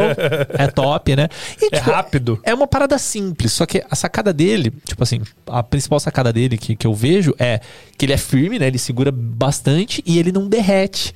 Então, É. o que, que eu comecei a fazer? Não, né? e emendável, né, cara? Se É, você quer você um pode- grande, tu emenda rapidinho, Emenda faz um elástico maior. É, e aí eu comprei um monte no, no- no Mercado Livre e tal. É que não é muito barato, né? Mas assim, tipo, comprei alguns e sempre que alguém nunca tinha ouvido falar de Bogotá, eu fazia a mesma coisa. Toma um pra você, tá ligado? É o presente, é o presente. Tipo, aprende mude a usar. sua vida. E aí, o que, que eu, eu faço hoje, né? Tipo, é, cabo grande, né? Porque eu tenho muito cabo, tipo assim, 80 metros, 100 metros. É, puta, é um, é um trambolhão.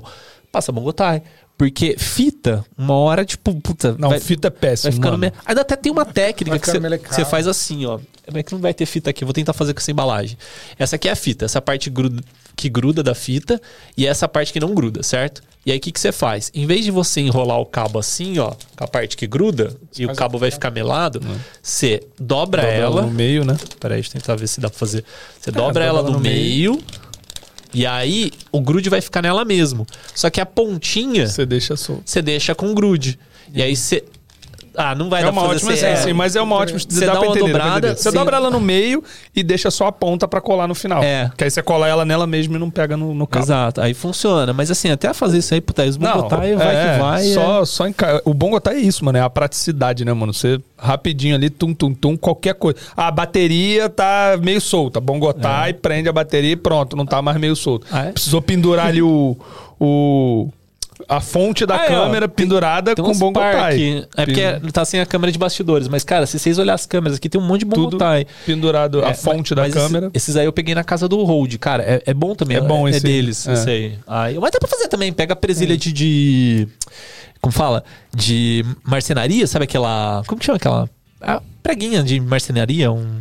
Só um pininho de madeira. Hum. Ah, é, eu tenho, eu tenho uns bongotais desses. é- é um alguém pininho de madeira. pra mim, alguém que fabrica Você pega mim. pininho de madeira e você pega uma, uma câmara de. De pneu, pneu É. de bicicleta, pode ser. E aí Passa você, você dentro, recorta. faz um furinho por dentro. É, e você faz o. com ele. Funciona também, assim, tipo, talvez. Eu demorei 20 anos pra entender, porque com a galera, lá no Rio a galera só chama de pedrita. E eu não consegui entender. Porque lembra da Pedrita? Que ela usava um ossinho na cabeça e é igualzinho. Ela tem um ossinho e parece uma Pedrita. É, e a galera lá chama de Pedrita. Eu falava, "Cara, Pedrita? Por que Pedrita? Aí que eu lembrei da Pedrita. Ah, É igual o sorrisal, né? O que, que é o sorrisal? Não Ah, acho que o sorrisal é o, É o rebatedor. rebatedor. É o rebatedor. Por que é é porque os rebatedor, não tem os rebatedor que é redondo? Tem. Aí ah, me dá um sorrisal aí, porque é redondinho, Ah, branco é redondo. Branco é entendi. redondo igual sorrisal. É, tipo Tem uma galera que chama de sorrisal. É. Pode crer. Então, você estava falando do, do, do estúdio, do seu sócio, e durante essa pandemia você se vendia como como seu nome ou você vendia mais o nome da produtora? Como que é é- essa arte de trabalhar o seu nome e o nome da produtora? Cara, como teve essa transição, né? Tipo, do meu nome para o nome da produtora. Então, assim, para você ter o nome da produtora no mercado, você precisa trabalhar. Então, os antigos clientes ainda chamavam eu como, tipo, Estúdio GF, né? Então, por exemplo, a, agência que me contratava para fazer é, Troller, que também fazia Kinder Ovo. É, puta, a gente fazia, fazia uma porrada de marca lá. Eles me conheceram como Estúdio GF. A partir do, que eu, que eu comecei a mudar o meu posicionamento, isso foi legal, cara, porque a partir do momento que eu mudei meu posicionamento, aí eu já tinha um atendimento. Aí já não era mais eu que levava tudo na- nas costas, cara. A partir do momento que eu tive ter Um atendimento de verdade. um É porque quando a gente começa. Isso aí é, é inevitável. Quando a gente começa a nossa produtora, que aí não tem ninguém, a gente fala, vou passar para atendimento. o atendimento sou eu mesmo que atendo aqui, mas é só. Não, tem isso, tem, Tem. É normal isso. E é bom você fazer isso. É, é- é bom você fazer isso. Eu acho que no último episódio alguém falou isso, de você é, é deixar o seu cliente. Como é que eu vou explicar? É, o cliente precisa ter essas diferenças para ele entender onde ele deve cobrar e, e, e não pode ser você o cara que tá lidando direto com isso, Sim. porque senão vira zona. Vira Sim, bagunça, vira. é, Tipo, é, o é, tem que ter uma se- aproximação, mas não tão O grande. cliente ele sempre vai querer que você faça o jeitinho, né? Então, Exatamente, Se exatamente. você fechou um filme, aí do nada ele vai lá e insere uma pílula, pílula Isso. né? E aí do nada ele insere, tipo, ah, não, mas é só uma fotinho, não, não sei o quê. É, eu lembrei, foi um casal no Select que falou isso pra mim. Eles têm uma agência de casamento no sul, e aí eles, eles ainda não são grandes, mas já tem muitos clientes, e eles falam, cara, tem que ter essa separação, porque, mano, se você fica amigo demais, aí é muito jeitinho, é muito.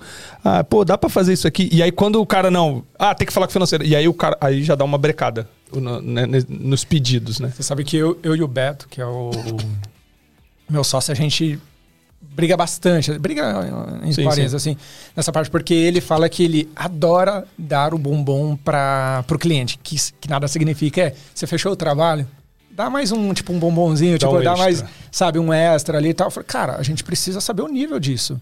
Porque, assim, se a gente pega um trampo grande, com responsabilidade, cara, eu coloco como meta é, su- suprir a expectativa do cliente, ou, Sempre. ou no máximo, fazer é, atender a expectativa do cliente, né? Agora, imagina você ter que sempre ter que. Aí o cliente começa a pedir. Aí ele fica. Aí ele sempre vai pedir mais alguma coisa, sabe? Então, pra ele vai ser falar, ah, não, tipo, a Los Angeles faz. Ah, a Los Angeles É, faz. Sei o e, aí você vira o cara que faz qualquer coisa que o cliente é, então pedir não é e vira por-. É, não é só porque ele tá, tipo, porra, pagando, entendeu? Que eu tenho que abrir as pernas. Então, acho Aquilo que, que eu falo sempre do. cara, tem que existir esse meio termo. O sabe? cliente nem sempre tem razão, né? É, Não. De vez em quando. É, entendeu? Você tem que saber pôr limites. E a partir do momento que eu comecei a ter esses posicionamentos, cara, tinha vez que eu tratava muito, assim, sabe? Tipo, pô, a gente combinou tal coisa, não sei o quê, por que, que você tá me pedindo mais coisa, cara? Isso não foi o combinado. Aí eles falam, não, porque. Aí a agência fala, não, porque o cliente pediu e, pô, se a gente não fizer, vai ficar. Mas, cara, isso não é um problema meu. Sabe? Resolve com o cliente. Tipo, né? isso não é um problema meu, sabe? E aí eu comecei também a perceber que eu não tinha, é, de repente, às vezes o perfil de, de, de, de, de ficar naquela linha de frente. Até porque, cara, eu já tava com muita coisa nas costas. Então, assim, aí quando eu comecei a colocar, preparar a equipe para atender isso, porra, mano, agora eu consigo pensar em outros problemas. Né? É igual a edição também. Eu vim, eu fazia edição também. Então, assim, a partir do momento que eu comecei a ter uma equipe de edição, cara, resolve isso para mim. Se você não conseguir, beleza, a gente senta. e vai- Aprender a falar o não também, né, cara? É. Isso é muito importante no audiovisual, cara. Você aprender a dizer não é. Assim. Essencial se para tu equilibrar é se as coisas. Se posicionar, cara, se e no posicionar. final as pessoas acham que isso vai ser prejudicial e não, cara. Pelo contrário, as pessoas vão te olhar com outro olhar muito mais profissional. De, tipo, Exato, você... exato. Hoje, hoje a gente procura, cara, assim, fazer todos os processos de uma maneira muito. é, de muito bom gosto, né? Então, pô, a gente vai fazer uma apresentação, a gente vai, vai é, fazer uma PPM. Então, ali tá todo, tá todo o estudo do que vai ser, do que a gente vai entregar e do que foi combinado, entendeu? Então, tudo, tudo ali teve um- uma pré, né? Coisa que no, no videomaker não tem muito isso, né? Tipo, a gente chega e aí, tipo, ah, o cliente Faz, quer, e aí o quer cliente tal pede coisa, mais, você faz o mais. E aí você vai refazendo, você vai refazendo. Então, cara, eu já passei muito por isso, já passei muito por isso. E hoje eu decidi que, tipo, não, não quero isso pra minha vida, entendeu? Uhum. Eu quero que tenha um controle. Por mais que às vezes a gente tenha essas V10, mas a gente precisa, eu preciso estar alinhado com o cliente, onde ele quer chegar, né? Se ele está disposto a pagar essas versões. né? Então, assim, a gente tem aprendido cada vez mais a se comunicar e ter menos erro de comunicação, né? Para os dois estarem muito bem alinhados, de tipo, ó, tá aqui, ó. Isso foi. Isso que tu falou é, é uma parada que pra mim fez muita diferença na minha profissão foi é, deixar sempre muito claro pro cliente que, assim, eu sou um cara que, mano, que eu te falei, eu tenho contato com todo mundo, eu monto equipe no Brasil inteiro, o cara me pede, mano, preciso de uma equipe, vamos trabalhar em Roraima, vamos trabalhar em Roraima, tem galera lá, já conheço todo mundo, vamos montar lá. Mas eu deixo, que eu passei a, melhorar o meu atendimento e, e- e- e o cliente vê com outros olhos a partir do momento que você deixa claro pro cara que, ah, eu, eu sou o cara que vai resolver teu problema, eu consigo fazer tudo pra você, mas tudo tem um preço, velho. Tem um preço. E, e é isso aí, mano. Tipo, não tem essa do tipo, ah, eu vou fazer qualquer coisa e depois lá na frente a gente acerta. Não, mano. A gente faz qualquer coisa, mas tem um preço, tem um custo. E, e normalmente aquilo que a gente falou na outro, no, no- no- alguns episódios atrás de. Cara, é- é, eu falo pra galera direto, a diferença entre o custo alto e o caro. Que o caro é tudo que não vale a pena. Você pagou um valor alto e não sentido. valeu a pena. Mas quando você paga um valor alto, mas recebe o que tu quer e às vezes até mais, aí beleza, aí só teve um custo alto, foi um custo alto, mas beleza, mas eu recebi o que eu queria, eu- realmente o que eu queria, entendeu? Então existem muitas coisas que são assim, não só na parte de serviço, mas materiais e tal. Às vezes você paga alto no valor, mas que você é garantido o que tu vai receber. Então é deixar claro isso pro teu cliente, mano. É caro, é caro, é, é caro. É, é um custo alto, é um custo alto, mas você- eu vou te garantir. Agora, não adianta você querer passar a ideia de que, ah, eu faço o que você quiser, eu consigo fazer, e depois lá na frente a gente vê, porque aí é que começam os problemas, começa a te gerar trabalho demais, Exato. você começa a se embolar, e aí tu não entrega o que o cliente espera, porque tu tá embolado, e aí, mano, desanda geral. Então, procura sempre você é, passar essa visão do é, eu faço, beleza, mas tem um custo. Tem- Coloque os teus custos, não, não, não suprime teus custos, porque desanda geral. Acho que a partir do momento que você aprende a se comunicar e registrar isso, cara, tipo. Muda, né? É, acho que se todos os videomakers começarem a ter essa, essa visão de que, cara, você vai se fuder menos, a partir do momento que você se importar muito mais com a pré, você vai ver que, cara, o seu job ele vai ser é, aprovado muito mais rápido. Você vai entender que, tipo, cara, você vai conseguir é, se organizar muito mais. Porque é o que você, você acabou de comentar, cara. Não tem E coisa- melhora pra todo mundo. Exato. Melhora pra todo mundo, pro Exato. audiovisual inteiro. Não, não tem coisa pior do que a gente começar a se embolar num trampo, começar a virar V10, V11. Cara, Drico com, com live, mano, com li- live é terrível. de- pelo menos assim, eu, tudo de live que eu já vi, mano. Cara, se tu não deixar tudo claro, chega na hora do vamos ver, o cara quer 300 coisas a mais do que estavam combinados. Assim, eu vejo muito em live isso. Aí o cara combinou três câmeras que é quatro. Aí, ah, não, era um VMix, aí são dois. Ah, não, mas agora eu quero uma tradução simultânea. Aí já é outra, outra. E aí, mano. E aí, pô, tu já tá lá, tu tem que fazer o job. E aí? Saca? Tipo, ah, não, mas agora tem que ter um TP. Mano, se live é uma área que, mano, né? Se tu não combinar direitinho. Cara, a live, assim, diferente de, de publicidade, diferente de qualquer outro meio, que dá pra você, querendo ou não, acabar resolvendo ali na hora, nem que seja, pô, a gente vai atrasar, tipo, duas horas pra começar a gravar, a gente vai trazer um equipamento lado da PQP e vai dar certo. Live não tem como você fazer isso, né? É, e aí eu, eu comecei a me, me bater muito, né? A experiência vai pegando, é no orçamento. Então, cara, eu tenho um questionário gigantesco, assim, tem tipo assim, sei lá, 25 perguntas que eu posso fazer pro cliente pra tentar entender o que é o job dele. Porque em live, por exemplo, se o cara colocar uma coisa a mais, pode dobrar o preço do, da live. Exemplo. Eu vou fazer uma livezinha simples. Vou, sei lá, é um palestrante que, que vai falar com o pessoal do Zoom. Tá bom. Beleza. São duas câmeras e. Tá, beleza. Duas câmeras. Eu preciso colocar uma televisão para ele conseguir ver o público do Zoom. É... Ou, ou, se não tiver, por exemplo, o público do Zoom, melhor ainda, que não tem a televisão. Aí o cara fala assim, pô, mas eu vou ter interação com o pessoal. Aí fudeu, porque você Já tem é que pensar coisa, né? em ponto para ele ouvir essa galera. Você tem que pensar em, em máquina para entrar o áudio dessa, essa- esse pessoal e, e pra separar. ele é muito simples, né? É, Tipo, pra ele é não, só mas pedir. É só, é só, pra ele é só pedir. É só uma Então- coisinha.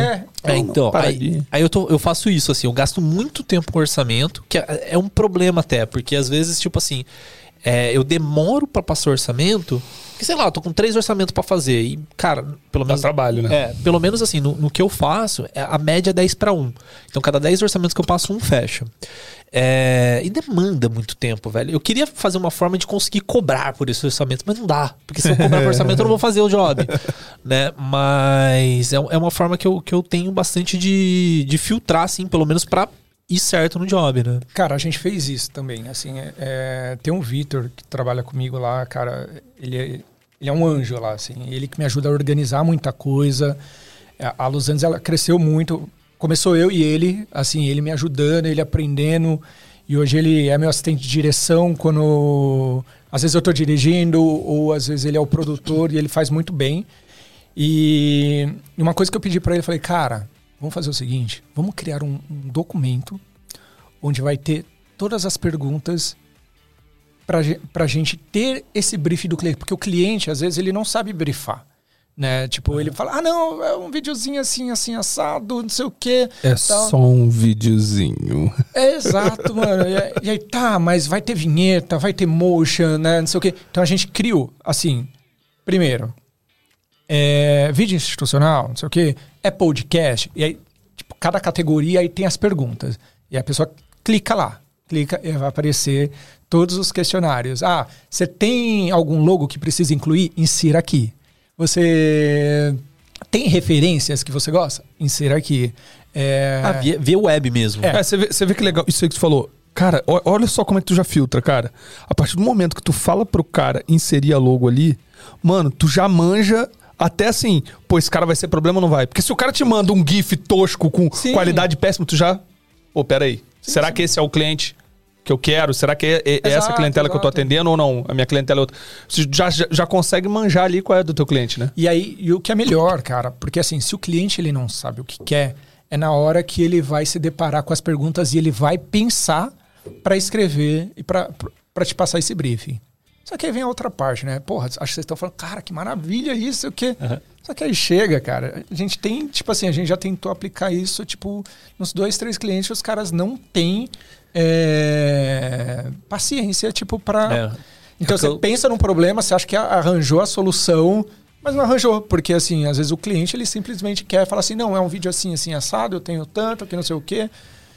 Tá e não quer responder o questionário. Ou então o cara que, tipo, vai te perguntar como que responde o questionário. Com certeza deve ter esse cara também. Pô, mas o que, que eu coloco aqui nessa parte? Tipo, né? a gente cria um problema de tu ter que responder ele. É, Eu já pensei nisso. Sabe como que eu resolvi esse problema? Porque no começo eu mandava direto questionário pra pessoa. Tipo, pá, 25 perguntas. Mano, ninguém tem paciência no WhatsApp pra responder 25 perguntas. fogo, né? Então o que, que eu faço? Eu vou indo com calma, cautela. a primeira coisa eu pergunto pra pessoa: Ô, me explica um pouquinho do seu job. É que a maioria dos meus clientes são agência, então a agência já vem um pouco mais Sim, não, a, filtrado. ag- a agência já vem. É. É, mas mesmo, mesmo agência, cara, a agência ainda dá dor de cabeça. É, aí eu, eu pergunto pra ele, me explica o job. Aí a pessoa explica o máximo. Com, a explicação dela, eu já consigo responder algumas perguntas. Eu falo, só que eu vou precisar de mais algumas informações. O que eu não consigo responder, eu vou indo com, com parcimônia, assim. ó. Eu, tipo, eu faço, tipo, umas cinco perguntas, aí a pessoa me responde. Aí, tipo, eu mando um áudio, a pessoa me responde já mais um pouquinho. Aí eu consigo pegar o, briefing completo do job. Aí, com tudo, eu pego, escrevo, tudo digital. Cara, isso é um negócio que assim, é, eu não sou de me orgulhar nas coisas que eu faço, mas o orçamento é uma parada que eu acho muito legal, assim, porque tipo, fica muito fácil pra pessoa olhar e falar, é isso que eu estou pagando, é, vai ter isso, e o que não tem, eu coloco também, eu coloco assim, ó, não está incluso. É, Isso, isso, porque isso, assim. No, no começo eu não fazia isso, não está incluso. Só que aí o que, que acontecia? Chegava no job, Tipo, pô, mas e Pedia, isso, isso? é. Então, não, já informo. Não está incluso. Ou quando não coloca assim, coloca opcionais. Por exemplo, ah, uma livezinha, duas câmeras, é. Tradução simultânea, é opcional. Não precisa nem de, de, sei lá, de corte nem nada. Aí eu posso colocar não está incluso o corte, ou eu posso colocar assim, ó, é opcional. Corte vai sair tanto a mais pra ter. Né? Então, corte que eu digo é um cara pra fazer o, o corte ali, né? Porque quando é duas câmeras até dá pra fazer isso no VMix, assim, mas tipo, três câmeras precisa ter um cara focado corte, naquilo, senão é. você fica maluco. É, E aí eu consegui resolver isso aí. Mas tem uma forma também de você aprender a fazer isso aí de um jeito muito fácil, cara. Joga Sempre, joga mim. Já virou, já virou uma marca de Adriano. Fala, pode, ir, solta. Não, Outro dia eu interrompi ele É. na- na- no gancho dele. Co- Nossa, eu, eu até pedi desculpa depois. Eu falei, coitado, mano. Porque é o momento ápice. É a marca de Adriano. de puxar os negócios. Não, é porque você, Você quer aprender sobre qualquer coisa de você quer audiovisual? aprender sobre qualquer coisa sobre audiovisual, fazer o seu orçamento, precificação. Precificação é um negócio muito difícil, cara. Muito É difícil. muito difícil. Como que você faz sua precificação? Cara, eu precifico dependendo do tipo de projeto de maneiras diferentes. Às vezes por diária, às vezes por hora, às vezes por projeto. Depende do projeto, eu vou. Depende, Falando. depende É, muito. depende muito. Uma forma de você aprender é na Ave Makers, tem, tem diversos cursos. É, que eu tô tentando lembrar qual era o curso que ele falava de precificação. Acho que é, é um, é uma formação completa que, que fala, não é o curso Sim, sim, específico. Mas, cara, tem tudo. Tem curso até de, de, é, jurídico pra você aprender melhor, assim, sobre contratos, sobre cláusulas que você pode colocar. É, ou você pode ir pra parte técnica também. Pô, eu quero aprender sobre edição, quero aprender sobre é, algum, sei lá. Motion effects. que é Motion Effects. Ou você é que nem o Gui aqui, que tem, tipo, uma produtora com diversas pessoas que estão trabalhando pra você e fala, pô, meu editor não tá conseguindo entregar o que eu preciso, eu tô tendo que ficar muito do lado dele. Mais fácil, compre um curso da Ave Makers e fala assim, cara, assiste aqui, ó, que você vai aprender completo todos os, os passos pra edição pra ficar uma edição top da, da Melhor do que compre um curso. Compre todos, porque lá Todos. você paga uma vez e faz tudo. Exatamente, são mais de 60 cursos e você usando o cupom ISMIA99 no ato da contratação, você vai pagar 12 parcelas de 99 reais. Então se você entrar no site agora, eu acho que tá 139, eu acho, 149, não lembro. É, com o preço com- completo, né? Se você entrar no Insta da AV Maker, você vai ver lá que tem uma, algumas promoções que acaba saindo por 129. Com o nosso cupom, você vai pagar 99 reais por mês em todos esses cursos e sempre tá saindo mais, tá? Um- um- uma forma para quem não conhece, pô, eu não, nunca ouvi falar da AV Makers, cara. Quero saber o que, que é essa parada. Entra no Tem YouTube isso. deles, tem um conteúdo gigantesco lá, gratuito, para você aprender muito, muito, muito mais. Curtiu? Assina e usa o nosso cupom. E é só professor alto nível, só gente do mercado, só gente que entende do que tá falando. Só os monstros. Não é, não é, não é curso de desconhecido nada, é gente que sabe do que tá fazendo e então você não tem erro. Exatamente. Avmakers. avmakers.com.br Vai baixando a trilha, vai baixando a trilha. Agora mata ela, sobe a trilha com tudo. Abre a outra. Tatatum. Terceira parte. Cara, a, a vez que a gente montou o projeto desse, desse podcast foi muito legal. Porque, tipo assim, é. Podcast a gente foi construindo assim, tipo. Com conforme foi rodando, Com tá a ligado? Brincadeira. É, queria você, Cortina. você perguntou do, do, do fundo que, de cimento queimado, né? Atrás dessas cortinas, cimento queimado. A gente falou, mano, não tem cortina, vai cimento queimado. Porque cortina, velho, eu não tinha noção de como é cara essa porra, velho. A gente gastou entre estrutura e cortinas 4.500 reais. Cortina, mano. Só, só, só o tecido, assim, e a costureira deu 2,800, eu acho, 2, 3 conto. Mais a estrutura que segura. Cara, bizarro, velho. E vai com o bonde andando, tá ligado? Eu, eu, eu, eu acho que é uma, uma metodologia muito interessante de você é, conseguir viver no, no mundo de hoje, tá ligado? Tipo, pô, eu não tenho a blend perfeita, a câmera perfeita, ou sei lá, vai fazendo conforme Se vai dando. Filosofia Pedro Machado, palestra de Pedro Machado na Select. Se vira. Se vira. Não, Só tem, isso. tem casos. não- Sócrates, é, segundo Pedro Sócrates, tem, disse isso. tem casos que não tem como, né? Por exemplo, você vai fazer uma publicidade, você tem que fazer aquela entrega e, tipo, é aquilo que, que tem pra fazer. É, mas eu, eu queria voltar um pouquinho que você você tava falando lá, né? Que se você é, fez a parte. Você saiu do estilo, você foi pro.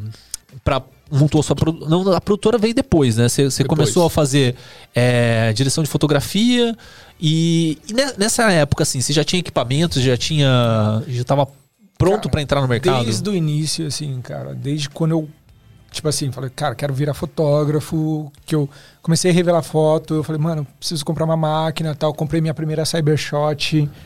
É, e aí, na época, eu queria muito a 5D Mark II. Lembra que Foi a saiu... câmera dos sonhos e modificou o mercado audiovisual, filmou- o maior marco do audiovisual. É, se eu, não me, se eu não me engano, ela tinha filmado, feito o primeiro filme que era do.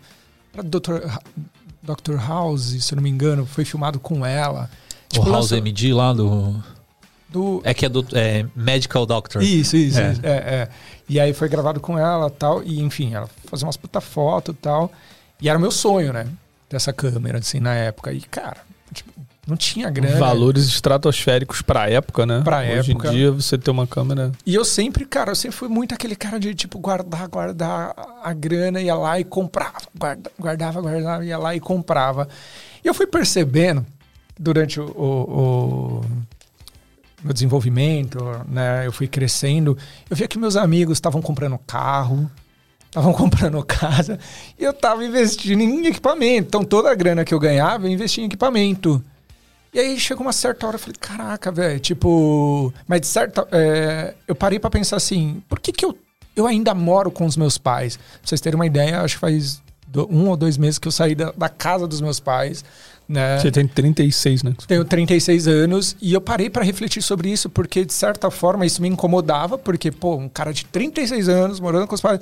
Mas depois eu falei, por que, que eu tô morando com os meus pais? Será porque eu sou um vagabundo e, e- e, tipo, sabe, tipo, não, não tô fazendo nada da minha vida? Não, muito pelo contrário. Aí eu percebi, porque assim, a sociedade, às vezes, ela, ela te Ela coloca, te coloca nesse- dessa maneira, né? com certeza. É, saga. E aí eu falei, não, cara, muito pelo contrário, eu tô investindo e o investimento não é barato. Então comecei. Então, assim, vocês terem- Felizes são aqueles que podem ter o suporte da sua família para poder crescer, cara. sem Isso aí é de dúvida. extrema importância. E uma coisa que meu pai me marcou muito, né? Porque assim, o que acontece? Eu literalmente construí um estúdio em cima da minha casa. Literalmente, assim, construí um, estru- um estúdio de. ah, de quatro. De quatro. 5 de largura por 16 de comprimento, assim, saca? Nossa. É. Mas é o que? É sobrado lá? Era, não, era tipo telhado, tipo, enfim, e aí a gente construiu. Ah, se levantou na laje. Eu levantei um Levantou lá. Legal. É. Foi quando eu saí do CLT, tinha aquela graninha que eu ganhei, eu falei, mano, quer saber? Eu vou A marcenaria do seu pai também é lá? Também lá, Também é lá. tudo em Osasco, né? Então tem Não, a mas não, é na casa que eu digo assim. Sim, sim. É, Faz é, parte da casa. Sim, a marcenaria embaixo, em cima a casa, um terreno gigantesco, né? Uhum. E aí eu lembro, cara, quando eu comecei a investir pra- pra montar esse estúdio, eu pensei assim, cara, não, se nada der certo, eu tenho um lugarzinho legal, saca? Eu É. construí um lugar legal. Vai alugando, vai vivendo. É, sim, sim, de certa forma sim. E aí o meu pai ele chegou e falou uma coisa muito, muito interessante. Ele falou: Ó, Guilherme, isso aqui é um degrau pra você. Tipo, você não acaba aqui, entendeu? Eu tô. É legal que você tá construindo, mas que isso aqui seja pra você crescer mais ainda. E aí, cara, depois, sei lá, de, sei lá, cinco anos, seis anos, agora eu tô com, com o estúdio na Leopoldina, que foi sempre o meu sonho, né? Tipo, sair dali, entendeu? E aí, ver tudo isso que a gente construiu hoje é muito foda, assim, sabe? Eu gostaria muito que tivesse dado certo lá, porque a gente, o que eu fiz com muito carinho, saca? E aí agora eu tô em outro lugar tal. Mas faz parte. Isso aí. É, faz parte, faz parte. A gente E não aí- pode querer mudar o mundo também. É, exato. Mas, de certa forma, isso, tipo, eu parei pra pensar assim, eu falei, poxa, é, cara, eu tô 36 anos, cara, ainda, tipo, na casa dos meus pais, não sei o quê. Tipo, e eu sempre investindo em equipamento, sempre, tipo, tentando correr ali. Mas eu via que, de, de certa forma, eu tava sendo remunerado, as coisas estavam acontecendo, porque é diferente. Uma coisa é você investir e não ter um retorno, né? Outra coisa é você Outra investir coisa tá crescendo. Você tá crescendo, você tá conseguindo guardar sua grana, você, pô, beleza, agora eu consigo investir num AP, agora eu consigo sair daqui, consigo ir para outro lugar, tipo, cresci São no- escolhas, né, cara? É, cresci São no meu- vários caminhos diferentes, ninguém tá certo, ninguém Sim, tá sim, errado. né? Então foi aí que, tipo, hoje eu consigo ter uma visão melhor, assim, eu falei, cara, eu nada mais, nada menos tava me estruturando para eu sair, sair de casa e sair bem, assim, sabe? Você manteve o estúdio lá? Não mantive. Ele hoje é o quê? Hoje é a casa do meu pai em cima, né? E aí, sei lá o que, que ele vai fazer, mas foi. Tá lá um espaço Tá lá, lá. para ser usado. Mas foi triste, cara, sair, tipo, deixar as coisas lá deixa e tal. tudo.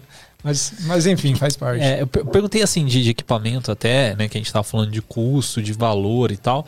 É, que tem muito. Acho que assim, vários canais de finança tal, eles falam, eles fazem aquele negócio, a diferença de custo e de valor, né? Tipo, o valor é, é o quanto a relação entre o custo e a entrega, né? Então, tipo, qual que é o valor desse chocolate para mim, né? Tipo, se eu tiver num barzinho é 10 reais, se eu tiver num supermercado é 5. Né? Então, ele tem um custo de 5, tem um custo de, de 10, só que o valor dele para mim é o mesmo. É, é isso, a, talvez a, é, relação. Não, mas é, é, é, Depende da situação, depende de um milhão de coisas, né? É, então o, o, falar que isso tá caro, isso tá barato, é um negócio muito complicado. Tipo muito assim, relativo. É, eu, por exemplo, eu acho é, essa cortina cara. Por quê? Porque 4 mil reais eu compro uma televisão, tá ligado? Então, tipo assim, essa é a relação que eu acabo tendo. Então, é, é um negócio muito complicado. Quando a gente trabalha com serviço, é mais difícil ainda, porque você não está vendendo um produto. Você está vendendo uma coisa que, tipo, cara, serviço é, não é palpável. É muito mais difícil de mensurar, né? Exato. Né? Então, tipo assim, pra gente conseguir vender... É... Por que, que um diretor de fotografia custa mais caro que o outro, se no final das contas são direção de fotografia do mesmo jeito? Não é igual, tipo, o chocolate, um custa mais caro do outro porque um é feito com tal produto, vem de outro lugar e não sei o quê, e é mais difícil de trazer, de você tirar da, da, da terra o cacau que fez aquele... É, é outra coisa. É. Agora... É porque o, o, o serviço, serviço, é muito mais difícil. O serviço não é palpável. E aí, é, eu, eu passo, passo ainda, né, muito por isso, porque assim, todo, todos os contatos, basicamente, que eu fecho, é, eles me conhecem muito por nome. Assim, o nome da minha produtora é muito secundário, né? Tipo, a gente tem um Instagram, tem um site, o site tá bem bonito e tal, mas assim, é muito secundário. Assim, as pessoas fecham com o Adriano. E aí, eu, eu tô tentando caminhar para tirar o meu nome da reta, por questão de escala. Né? Porque se, se, é sempre eu, eu sempre vou ter que estar no job. Né? Então o que, que eu estou fazendo assim? É aquilo que ele falou, né? É, a partir do momento que você tem uma equipe toda, não é mais só você. Né? Exato. E aí, por exemplo, eu tenho dois jobs no mesmo dia, né? Tipo, se os dois estão sendo resolvidos pelo Adriano e o Adriano está num outro job, ele não vai conseguir atender bem o, o cliente que ele não está. Né? Então é, é bem complicado. Aí o que, que eu estou fazendo? É, na parte financeira, né? Até uma ideia legal. É, para quem tem sócio, para quem consegue a, a colocar uma pessoa para fazer isso, atrelar a parte de cobrança a não. É, a um cara diferente do cara artístico. Então, por exemplo, eu estou no dia, eu vou fazer o, o seu job acontecer. Né? Eu sou o cara técnico, sou o cara artístico, eu sou, sou o cara que estará no, no dia a dia ali com você. Eu dar um não para você abala um pouco a situação. Agora sim. eu falar para você, não, cara, é, dá para fazer sim, só fala com o meu financeiro. É, aí é eu passo, aí eu passo para um outro cara que no caso meu é o Márcio, Pode né? dizer ou não muito mais tranquilo que tu que não vai. Eu vou chegar no job sem estar tá com aquela relação exatamente, abalada com a pessoa, porque exatamente. você terceirizou o, o, o não, é tá ligado? Isso, é isso, é tipo, isso. eu acho que funciona muito, E cara. hoje, cara, acho que vai até além. Eu, a gente tava falando do Gui Paiva é, no almoço, né? E, e, cara, ele mesmo na palestra do Select estava ele estava mostrando lá, cara, hoje não só uma marca, tem gente que tem mais de uma marca. Ele mesmo trabalha com três marcas diferentes. Ele criou três marcas para segmentos diferentes do que ele trabalha. Então ele não tem só uma empresa que atende os clientes dele. Não, ele tem uma empresa que atende a parte de publicidade, uma empresa que atende a parte de casamento, uma empresa que atende outra parte lá. Agora eu não lembro o que que era, acho de, de, de creators, alguma coisa assim. Então, são três, três marcas diferentes, empresas diferentes, todas geridas pelo Gui e pelo sócio dele, mas que atendem áreas diferentes. Então, assim, eu acho que a gente caminha muito para isso mesmo, de é, não adianta, é como você falou, quer escalar, quer crescer, quer, quer começar a atender o um mercado maior, não tem jeito, você tem é. muito que ir para a marca mesmo, é porque que... se você fica muito no seu nome fica estranho. Fica é estranho. é que o seu nome e a é bala. o seu nome é um negócio também artesanal, né? Então, tipo assim, você fez com o Adriano, você fez com o Guilherme Fernandes, fez com o André Rodrigues. Então, tipo assim, é uma parada artesanal. Então, o cara tá fazendo específico para você. Tipo, eu vou fazer o seu vídeo de casamento, eu vou fazer uns. Então, tipo assim, você pode atrelar valor até isso né, aumenta Sim. o custo porque o valor é maior. O valor que é agregado aquele é maior. cara, né? É aquele cara. Agora, quando você tá falando de escala, tipo assim, pô, eu preciso entregar três publicidades essa semana, tá ligado? Então não dá mais para ser um negócio artesanal. É um negócio tipo. Vamos supor, tu tem que montar três lives é. no mesmo dia. Você só vai estar tá em uma, irmão. As Exato. outras você está gerindo a tua equipe. E aí é, é, muito mais jogo você ter uma marca para fazer isso do que ser a tua cara, porque você não vai estar em todas. Cara, é posicionamento, né? Tipo é. assim, a partir do momento que você fala para o cliente que ele pode confiar, acho que é, mais, é, muito mais uma questão de confiança também que o cliente quer, né? Uhum. Então, existe essa parte do tipo assim, não, eu quero o olhar do Guilherme. É uma parada. Não, eu quero que você resolva uma publicidade para mim, não sei o que, em tanto tempo, não sei o que. Maravilha. Agora, recentemente, pela primeira vez, eu, eu consegui meio que fazer isso, que era. Eu, eu, eu fiz uma reunião com, com a galera da, da produtora e eu quis entender o papel de cada um e onde essas pessoas gostariam de chegar. Então, pô, meu chefe de elétrica, que trampa ali no estúdio, ele queria ser dire... ele ele tá estudando para ser diretor de fotografia. Maravilha, cara. Então a gente vai batalhar para você ser um diretor de fotografia. Pô, teve o editor que eu chamei para trampar, que ele adora direção e ele já dirigiu algumas coisas. Maravilha, cara. Então a gente vai estudar para E aí teve um recentemente a gente fez uma websérie da Natural One semana passada, onde eu fiz uma reunião com todo mundo e aí alinhei. No primeiro eu fui, eram três diárias. Cara, eu vi que. E eu só fiquei tipo de longe. Tava junto com a cliente, expliquei para a cliente o que, que ia acontecer. E eu falei, ó, tô aqui e tal, se acontecer alguma coisa, né? E, cara, rolou super lindo. Assim, algumas coisas eu dei alguns toques e tal, não sei o quê. Falei, cara, no Só com segundo. sua equipe. É, no segundo, terceiro dia, toquem, saca? E, cara, rolou, funcionou. Claro, tem ali al- algum- algumas coisas que acontecem, que acontece qualquer. Se eu tivesse ou não, acho que o in- o interessante é a gente conhecer e confiar nas pessoas, dar oportunidade para elas, para você, cara, tipo assim, para elas crescerem e para você começar a se, se preocupar com outras E coisas. você tá crescendo com isso também, né? Exatamente. Inevitavelmente você tá crescendo com Exatamente. isso. Então, eu assim- falo pra galera de, de, mano, o melhor jeito de ganhar dinheiro é se aprender a trabalhar menos e continuar ganhando a mesma coisa. É, Exatamente. é o melhor jeito de ganhar dinheiro. Você, você vai estar ganhando a mesma coisa, mas, mas você trabalhando menos já tá ganhando muito dinheiro. Porque você tá ganhando tempo, né, cara? Sim, E sim. se você aprende a fazer essa gerência, é isso, né? Exatamente. exatamente. A Natural Ones que você fala é do suco lá. Do né? suco, é. Legal. A gente fez a primeira publiça deles e eles gostaram bastante. E aí agora a gente tá fazendo uma websérie deles, que em vez de publiça, eles pediram pra fazer tipo uma websérie de, de, de três episódios e tal. Tá ficando bem legal. Mas aí você fecha direto com o cliente ou você Não, fecha com a aí eu agência? fecho com a agência. Entendi. Isso, fecho com a agência. E aí, Ainda é muito difícil, né? Você, é, é, já mudou muito o mercado. Hoje, produtoras já fecham muitos projetos. Eu já fechei muitos projetos direto com o cliente, mas ainda tem, acho que principalmente na publicidade, ainda tem muito isso da agência ser um intermediário entre o cliente e a produtora, né? Que eu não consigo entender se é ruim ou é bom. Porque às vezes é bom pelo lado do tipo, mano, é aquilo que você falou lá atrás. Resolve aí tu com o cliente. Tipo, ah, tu prometeu, É, resolve é. aí. Não, não sou eu a produtora que tô prometendo, eu a produtora entreguei o que vocês pediram. Eu acho que a- o papel da agência, de certa forma, é trazer o criativo. Né? Então, assim, a agência teve a ideia de fazer um filme assim, assim, assado. Né? E aí eles trazem pra gente. Mas eu acho que tem produtora que faz isso muito bem sim, também. sem dúvida. O criativo. Sem dúvida. Acho que, na verdade, cada vez mais, assim. Sim, sim. Eu acho que o, eu imagino que o caminho é esse, né? Que vai dar um merge, assim, né? Agências vão Mas virar produtoras, vezes- produtoras vão virar. Mas aí é que agências, tá. A agência ela tem um papel muito mais fundamental do que assim. Não é só o criativo. O que, que ela vai fazer com aquilo?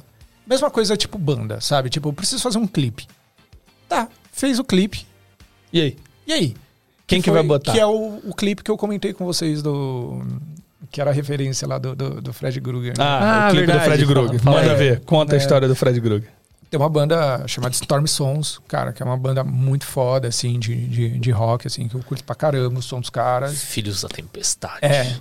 É, Storm Sons? É. De filhos meus? Ah, entendi, eu tinha entendido Swans. É De, de Storm ganso. Não, não é Storm É, estranho, né? Ah, sei lá, ué. Pode ser os gansos bizarros. eu não sei. É. E aí, mano, é, os caras têm um som muito legal, cara, assim. E na época, eles me chamaram pra fazer a direção. E aí eu lembro que o vocalista ele chegou e falou assim: Não, cara, quero fazer num fundo verde e tal, não sei o quê. Eu falei: Tá, deixa eu ouvir o seu som. Cara, eu ouvi o som, eu falei: Porra, velho, som do caralho, velho. Tipo assim, um som foda, assim, tipo, puta som gringo, assim, sabe? Falei, cara, esse som ele pede muito mais do que é, tipo um croma, gente. Tipo, vai ficar, tipo, eu não sou expert em croma, então, tipo, tipo no, no, no mínimo vai virar um Eu odeio. vai- vai- Odeio. Eu vai sou o- hater de croma. o programa do Marcos Mion, saca? tipo. e aí e aí ele passou A minha teoria é uma só. Assiste Matrix hoje. É ruim o croma. Se Hollywood não faz croma bem, não é você que vai fazer. é simples Matrix, assim. você acha ruim? O primeiro, pega o pulo da Trinity no início do filme e assiste hoje. Pra você. Cara, eu quero te lembrar que eu, eu parei de contar na 150. Lembra? Eu assisti Matrix mais de 200 vezes. Cara, hoje, se você assistir o pulo da Trinity no início do filme, é podre. É tipo muito ruim. É muito ruim. É cromazão e é muito ruim. Não é pouco ruim. né? É aquele croma que você fala assim. Sabe quando você assiste aquelas Não, coisas da década de assistir. 70? Croma? Não é ruim. de é novo, ruim. Não, não vou assistir de novo. Então não não. adianta, cara. Estra- estraga- O croma, o croma tem isso. Ele tem. Primeiro, ele tem uma vida. Tipo, no início ele parece muito bom e depois você começa a notar. E segundo, que, mano, não adianta, não importa o quanto você faça bem feito.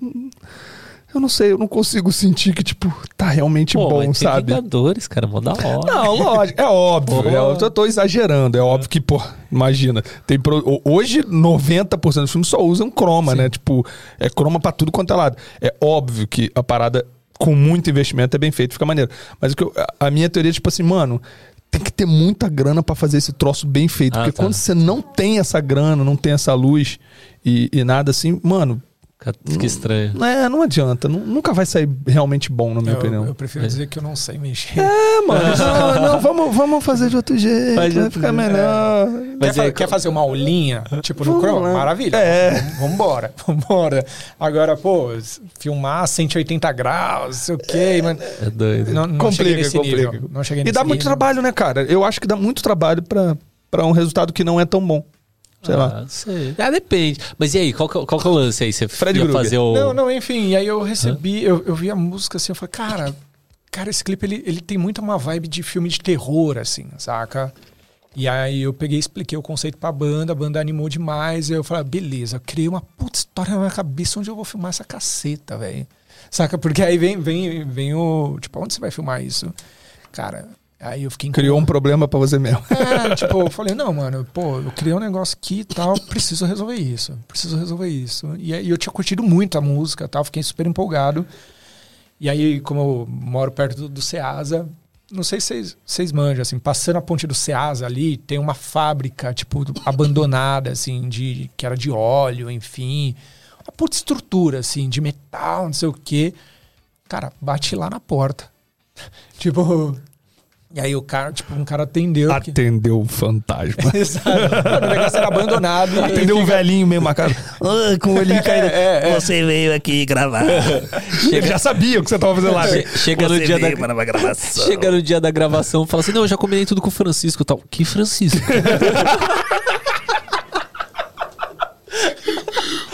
Trabalhou o Francisco aqui em 1920. Já pensou, velho? muito bom, muito bom. Que Francisco. Exato, velho. Mas era uma pegada, cara, era uma pegada bem sombria, assim. A gente foi. O cara liberou lá, disse, não, vem conhecer. O cara foi super. Porra. Cara, quando eu vejo, assim, eu queria um galpão. De repente, dentro do lugar tem quatro, cinco galpões, assim, gigantesco. uma estrutura metálica gigantesca tal. Tipo, uns porões. Assim, eu falei, mano. Maneiro. esse é o lugar, velho. Tipo assim, consegui, tipo assim. E aí eu juntei uma equipe na época que era basicamente a equipe do Gravando Bandas, na época, assim. O... Eu, eu sou criado do Derek ali também, né? Tipo, o, o Derek ele me deu muita oportunidade. Eu, inclusive, eu fiz muita foto still do, do Gravando Bandas. Eu chamei toda a galerinha ali. Metade do audiovisual brasileiro passou pelo Gravando Bandas. Exato. Você tem que ter o curso. Cê tem que, ter o- que escola que você fez gravando? É, e aí eu chamei a galera, cara, a galera super entrou. Derek que apoiou também e tal. E aí, cara, o que eram tipo dois dias viraram quatro. Mano, a gente virava a madrugada gravando. Então, tipo, era Sangue nos olhos pra fazer acontecer. Cara, e aí a gente conseguiu um, um- um ator que ele era o. Ele chama Coveiro Maldito. Mas é o personagem dele real, assim. Ele anda na rua como Coveiro Maldito mesmo, assim. Tipo, tanto que ele participa muito daquelas feiras de tatuagem e tal. E aí, tipo, ele. Mano, é todo tatuado, assim. Ele usa uma máscara. E o, ca- e o cara é de dar medo. O cara, ele não tira a máscara. E tanto que a gente não conheceu como é que é a fisionomia dele. Tipo, ele, ele, chegou pra fazer. a- O cara passou quatro dias gravando. Ele viu Exato, exato, sem brincadeira. Tipo, o cara não, não tira, assim. tipo assim, o cara. Não ele, sai do personagem. Ele não sai é do o, personagem. Como é que chama? O War- Warhol? Como é que é aquele que o Andy, Andy Warhol, né? Aquele que tem o filme do Jim Carrey, que o Jim Carrey fez. Que o cara não saía do personagem de jeito nenhum. Ah, pode crer. Tem, tem. É Andy Warhol, eu acho, né? que não é é. Andy Warhol, não. Andy Warhol é o. É que o Jim Carrey tava fazendo esse É, ele personagem, fazia o personagem e aí ele ficou, desse tipo... Não, mas é Seis- porque o- a história do vivendo. ator é que o ator fazia isso, entendeu? É, A história é exatamente essa, que o ator ele entrava no personagem e não saía mais, assim, tipo, o cara virava o bagulho. E aí é o Jim meio Carrey isso. né? interpretou ele e É, ficou, exatamente. virou e ficou ele. na mesma coisa, É. entrou no mesmo ritmo. Mas e, e, aí, o cara... quando- cara, Peraí, peraí, peraí. Desculpa. E aí? É que os filhos do Estamos, André, é, os hoje filhos do André estão aqui. de trabalho aqui, meu filho acordou e... Filhão, Ah, mas eles são bonzinhos. Estão aqui. lembra? Mas e aí? Você foi gravar? Não, cara, e aí eu ouvi a música, eu falei, cara, esse é, tem que ser um filme de Aham. terror, então a gente começou a correr atrás, e eu falei, pô, eu preciso de referências, né? E aí uma das... Da... Desculpa. Não, deixa, eu. Vai lá. deixa eu botar ele sentadinho. Traz ele aqui, mostra ele aqui. Papai, quer aparecer? Uhum. então. Vem aparecer aqui, ó. Vamos entrevistar ele. Vamos entrevistar o Rafael. Vem cá, Rafinha. Pronto, o Rafinha vai virar podcaster agora. Vou falar aqui no microfone, então. Vai lá. O que, que você acabou de sonhar, Rafinha? Você tava dormindo lá. O que, que, você, o que, que você sonhou? Eu sonhei à noite. Você sonhou à noite? À noite? Mas quase acordei. Aí, ó, você que é papai no audiovisual, às vezes a gente tem que. A coisa mais linda da minha vida. Lindão. Aí a outra tá ali, ó. Tá ali sentadinha no hora. celular, mais comportada já. Mas e aí, você- você foi fazer a filmagem lá? Ou... É, cara, uma das grandes referências que eu buscava pra, pra, pra esse clipe era justamente, tipo, Fred Krueger. Fred Krueger. Eu sempre gostei muito, né? E eu falei, cara, precisava ter, tipo, uma, uma pegada mais ou menos assim, tal. Eu peguei muita referência, trouxe, cara, foram quatro dias, assim, filmando direto. É... Porra, muita água, muita, tipo, passando madrugada inteira gravando, a galera super entrou no- na, na ideia. E foi, cara, foi um grande divisor de águas, assim, pra mim, esse clipe, assim. A galera, tipo, foi, foi tão grande assim pra mim que eu depois que eu fiz esse clipe eu, eu já não queria mais fazer clipe porque foi tão cansativo pra mim e aí as bandas de rock começaram a chamar falaram, porra eles viram o clipe e falaram não pô a gente quer fazer com você eu falei cara Foi o primeiro? não clipe não foi de banda? não não foi o primeiro clipe de banda mas, Mas, assim foi, foi, o, que, o foi que realmente deu trabalho e o bagulho que ficou deu bom. trabalho e eu falei assim cara para fazer porque as bandas esperavam uma produção daquela eu falei cara uma produção dessa no mínimo 80 mil reais Cara, minha vida no, no videoclipe foi exatamente a mesma coisa. O primeiro videoclipe que eu fiz, mano, já foi assim, um bagulho que todo mundo fala, mano, não, não tem, é, é- o bagulho é cinema, é outra parada. E aí, tipo, todo mundo procurando. Só que foi uma parada que a gente fez com baixo custo na força do ódio. De, tipo assim, tirar do bolso pra Sim, fazer. sim, sim, e aí, mano, e, e é exatamente isso. Eu falava, mano, um clipe desse aqui é 80, 100 mil, não, não tem como fazer com menos. E assim, no limite ali, já gastando todo o dinheiro pra fazer o clipe, né? Nem ganhando muita grana, não. Mano, e aí, tipo, e aí começa a bola de neve, porque aí todo mundo quer aquilo. Exato. Só que aí, mano, como é que tu vai fazer aquilo toda hora sem grana? É. E, cara, o mercado de banda é difícil. Até a gente trabalhando pra gravadora, ainda assim é difícil ter grana pra fazer realmente. Os orçamentos não são altos. O orçamento alto aqui é só quando tu vai fazer sertanejo e funk, né? E olhe lá, porque no Brasil é muito difícil. Pra rock, pra rap, essas paradas, é muito difícil você ter orçamento alto. Cara, e, e aí fica nessa, né? Porque você fica. Você quer fazer, que é muito legal. Eu, eu amo fazer videoclipe, eu acho que tipo, é, é muito, muito maneiro. Os resultados são ótimos. É a união, pra mim, é a união perfeita de música, que é uma parada que eu amo, com cinema, que é uma parada que eu amo. Então, tipo, é, é maravilhoso. Mas, mano, é complicado demais, cara. é onde você pode se divertir, né? Testar, Sim, é, exatamente. trazer sua criatividade, mas até você chegar àquilo, né? Trazer todo o suporte que você precisa de equipe, de equipamento, para fazer as suas ideias darem certo, é muito cansativo, né? Então a gente vai envelhecendo, a gente vai vendo que, cara, tipo. Dá uma brecada aí, porque, mano, é muito saca? trabalho. Eu, eu amo, eu amo, eu adoro, mas assim, para pegar, escrever, fazer uma ideia que eu, que eu curta muito, cara, puta, precisa precisa ter muito investimento, assim, muita gente precisa querer, eu preciso querer muito para fazer as coisas acontecerem, senão, tipo, eu não faço mais não. E qual que é o nome da, da música pra galera pesquisar depois? Chama Black and Grey. Black, Black and Grey Grey. dos Black, Black Song. and Grey. So- Como é o nome Storm da Sons. Storm, Storm Songs. Storm Songs. Pra É. galera procurar. da hora. segura aí, segura aí, só pra eu botar ela no lugar e a gente continua. Brad, solte a última trilha. Baixa, baixa tudo. Aí. Sobe a- a- o volume. Sobe o volume pra subir. Solta a trilha. Pode soltar. É isso aí, mano. Que papo da hora aqui. Valeu, não. Porra, obrigado, mano. E é, só queria en- entender nesse finalzinho, vai baixando devagarzinho, entender a parte lá do, do, do Spotify, porque, cara, eu fiquei muito curioso nisso aí. O...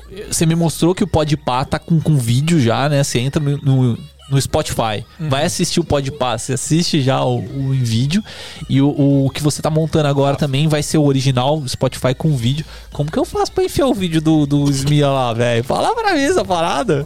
Cara, eu, eu sinceramente eu não sei a parte Faz técnica. os né? contatos pra nós. Não, mas eu- se eu não me engano, eu não sei, tá? Eu posso estar falando besteira, mas eu acho que todos vão poder ter essa, essa liberdade de colocar, porque como é uma ferramenta nova para eles, posso estar falando. em- em- não sei qual que é a estratégia dele. A minha estratégia foi apenas fazer um podcast muito bem feito ali. Agora, mano, vocês se viram para como colocar isso, né? Então, eu não sei se lá no, no próprio Spotify vai ter uma ferramenta onde quem está fazendo conteúdo vai poder subir o, o conteúdo de vídeo. Eu acredito que sim. Tipo assim, o Podpah, ele já tem lá. Eu acho que tem outros os que tem. Acho que é, o é, mas né? eu acho que é o caminho normal é eles virem liberando isso aos poucos, sem Tem dúvida. que nenhuma. liberar pra nós, mano. Libera pra nós o vídeo. Não, é, cara, porque é muito legal, né? Esse lance do podcast. eu- cada vez mais as pessoas querem, além de ouvir, É, querem, querem é. ver. Cara, tem gente que É. vê duas vezes. O cara às vezes ouve, tá no carro, ouve e tal ali, tá fazendo uma atividade, ouve, e depois ele quer ver, ele quer entender o que aconteceu. E aí ele vai, assiste de novo. Então é, é- acho que é bem legal ter essa opção. É, é que a, gente, por exemplo, tem, tem uns públicos bem. acaba sendo até um pouco definido, assim, né? Galera que assiste YouTube é só YouTube, galera que Spotify é só Spotify. Pelo feedback que o pessoal dá pra gente, né? Mas tem algumas coisinhas que você tem em vídeo é muito melhor. Por exemplo, o episódio 201 que a gente falou. Cara, a gente falou sobre, é, sei lá, o. o, o- Ah, é, que a gente botou ISO nativo, aqui, aí é coloca, verdade. coloca na tela tal. Não tem como explicar isso se Sim. não tiver uma imagem Cara, isso, mostrando. é- isso é muito E mais pelo, legal. pelo feedback no YouTube, cara, a galera se amarrou, falou: caraca, a gente quer mais episódio assim, episódio técnico e tudo. Só que, mano, o episódio técnico, ele demanda. Ele é o que o David tá falando, é visual. É visual. É. É. muito mais visual do que só áudio. Então é um pouco mais complicado. Então, se você tiver essa opção, mano, de ter ali no, no o vídeo e o áudio no Spotify, eu acho que é bem legal. Tomara que isso É porque, seja é bem. porque é uma puta aberto. ferramenta, né? Então, imagina, eu tô falando de um clipe aqui, vocês estão imaginando uma coisa. É, de repente, é, às vezes, eu solto esse clipe. Isso aqui é aquilo que você falou. Exige é, uma infra muito maior, né? Tipo, pô, saber a hora que tem que colocar, não sei o que, se programar melhor ali, né? Não, mas é, é- é legal. É, pra gente, por exemplo, como é gravado, cara, a gente pode colocar, Pode colocar ali, pode depois, mostrar, entendeu? é. Isso, pô, ter essa opção, eu acho maneiríssimo. Isso é top Tomara demais. que seja. Mas, cara, brigadão mesmo pelo papo. É isso, Gui. Obrigado, gente. Mais do que valeu um aí. prazer. Quero agradecer a Carol Pires, que indicou o Gui pra mim, me apresentou o Gui e ela é uma profissional incrível, né? O Gui trabalha com ela, a gente comentava que. é, vou trazer aqui no SMIA pra gente conversar, que é uma profissional sem igual, assim, um Vale dos melhores pena. profissionais que eu já conheci trabalhando em set. É, e ela me apresentou esse cara que, pô, mano, acho que compartilhou muito com vocês aí hoje, passou, tipo, muitas visões maneiras, falou muita coisa Legal, é, importante para uma pessoa que quer seguir carreira no audiovisual. Acho que o SMI tem muito isso, né? O SMI, a minha mania de tá SMI. é Não, então, né? mas falei certo. Falou Você certo, viu? falou tô começando a aprender a falar certo, que eu falava SMI. E aí, o SMI tem muito disso, né, cara? De é, atinge muito a galera que tá começando, que quer aprender. Então, acho que, tipo, mano, tu só agregou. Ah, Te agradecer muito ter vindo aí. Mais uma vez aí, eu queria agradecer. Eu cheguei meio nervoso ali, não falei nada com nada, mas assim. Que nossa, isso? Mas assim, é, para mim, cara, é um grande privilégio estar sentado aqui, né? Carolzinha, obrigado por você ter indicado. Eu fico muito feliz com isso. Como eu, co- como eu comentei no início, cara, muita gente que eu tenho como referência sentou muito nessa cadeira, conversou com vocês. Então, para mim é um, puta, um grande privilégio poder falar um pouquinho da minha carreira e, pô, quero agregar, se puder agregar, maravilha. Somar, como a gente tinha falado. né? Exato. Pô, vai tá profissional, cara. Foi, foi muito bom. Eu cheguei aqui, eu achei que vocês já se conheciam há muito tempo, que vocês estavam conversando aqui. Aí a gente foi almoçar e tal, né? Falei, ah, os caras são mal brother e tal. Não, conheci ele hoje, tá ligado? Eu falei, que da hora. Eu acho, que, eu acho que o audiovisual tem muito disso. Pelo Tem. menos a parte da galera gente boa do audiovisual é a gente consegue é, se, se comunicar muito fácil, né? Sim, sim, E, sim. e se soma de uma forma rápida, assim. Não, foi é legal. isso. Obrigado, Drico, mais uma vez por estar do meu Valeu. lado. Obrigado, Phil. Infelizmente não pôde estar aqui hoje, mas, é, cara, é maravilhoso fazer parte do É aí. assim. E se, é, se você é quer fazer parte também do nosso grupo secreto do WhatsApp, é só entrar em santamãedeusalto.com.br barra apoio ou no link que tá aqui da Last Link para você acessar diretamente o nosso grupo secreto. E é isso E aí. fazer parte aqui E fazer também. parte. Se você quer fazer parte aqui do, do- dos cortes também, opa, Sentar dos aqui cortes aqui, conosco. manda uma mensagem pra gente no direct do, do Instagram. Eu não prometo responder todo mundo, mas sempre que dá a gente responde, né? O Vitor mesmo mandou mensagem ontem pra mim. Eu falei, cara, tem gravação amanhã, tá afim? Só vem. É, só vem. E já veio aqui, já rolou, foi super top. Vem cá, ô Vitor, dá um, dá um, Dá um oi aqui pra galera Bota na, aqui. na aberta aí, vem cá só pra Todo dar um. mundo que vem, Vem aqui, ó. quer Puxa, puxa aqui. esse mic aqui, ó. aqui. Puxa esse mic pra você. Dá um oi pra galera aí. Aí. Acho que você só vai ter que. A sua cadeira ficou lá. É. Só Fala, seu-. Fala mais perto do mic aí. Ai. Pô, velho. É. Agora, agora foi, agora foi. Era vai. pra ter vindo aqui entre a é. gente.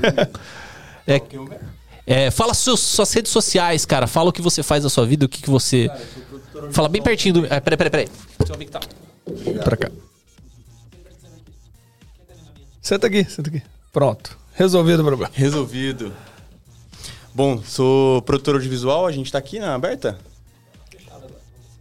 Sou produtor audiovisual também, desde 2013. Acompanho bastante o material aí de várias pessoas que também sentaram nessa cadeira. Então, sentar nessa cadeira também é muito honroso, assim como ter sentado naquela agora há pouco. E recomendo aí fortemente a todo mundo que acompanha o canal mandar o direct, porque como ele falou aí, de um, de um segundo pro outro a gente tava aqui. Ó, a é gente isso. agradece você fazer parte da nossa família aí. Obrigado, gente. Valeu mesmo, cara. E é isso. Drico, vem finalizar É isso aí, galera. pra nós ir embora. Vai ser daí? Vai ser daí agora? A finalização vai ser É que eu daí. achei que ele ia ficar sentado. né?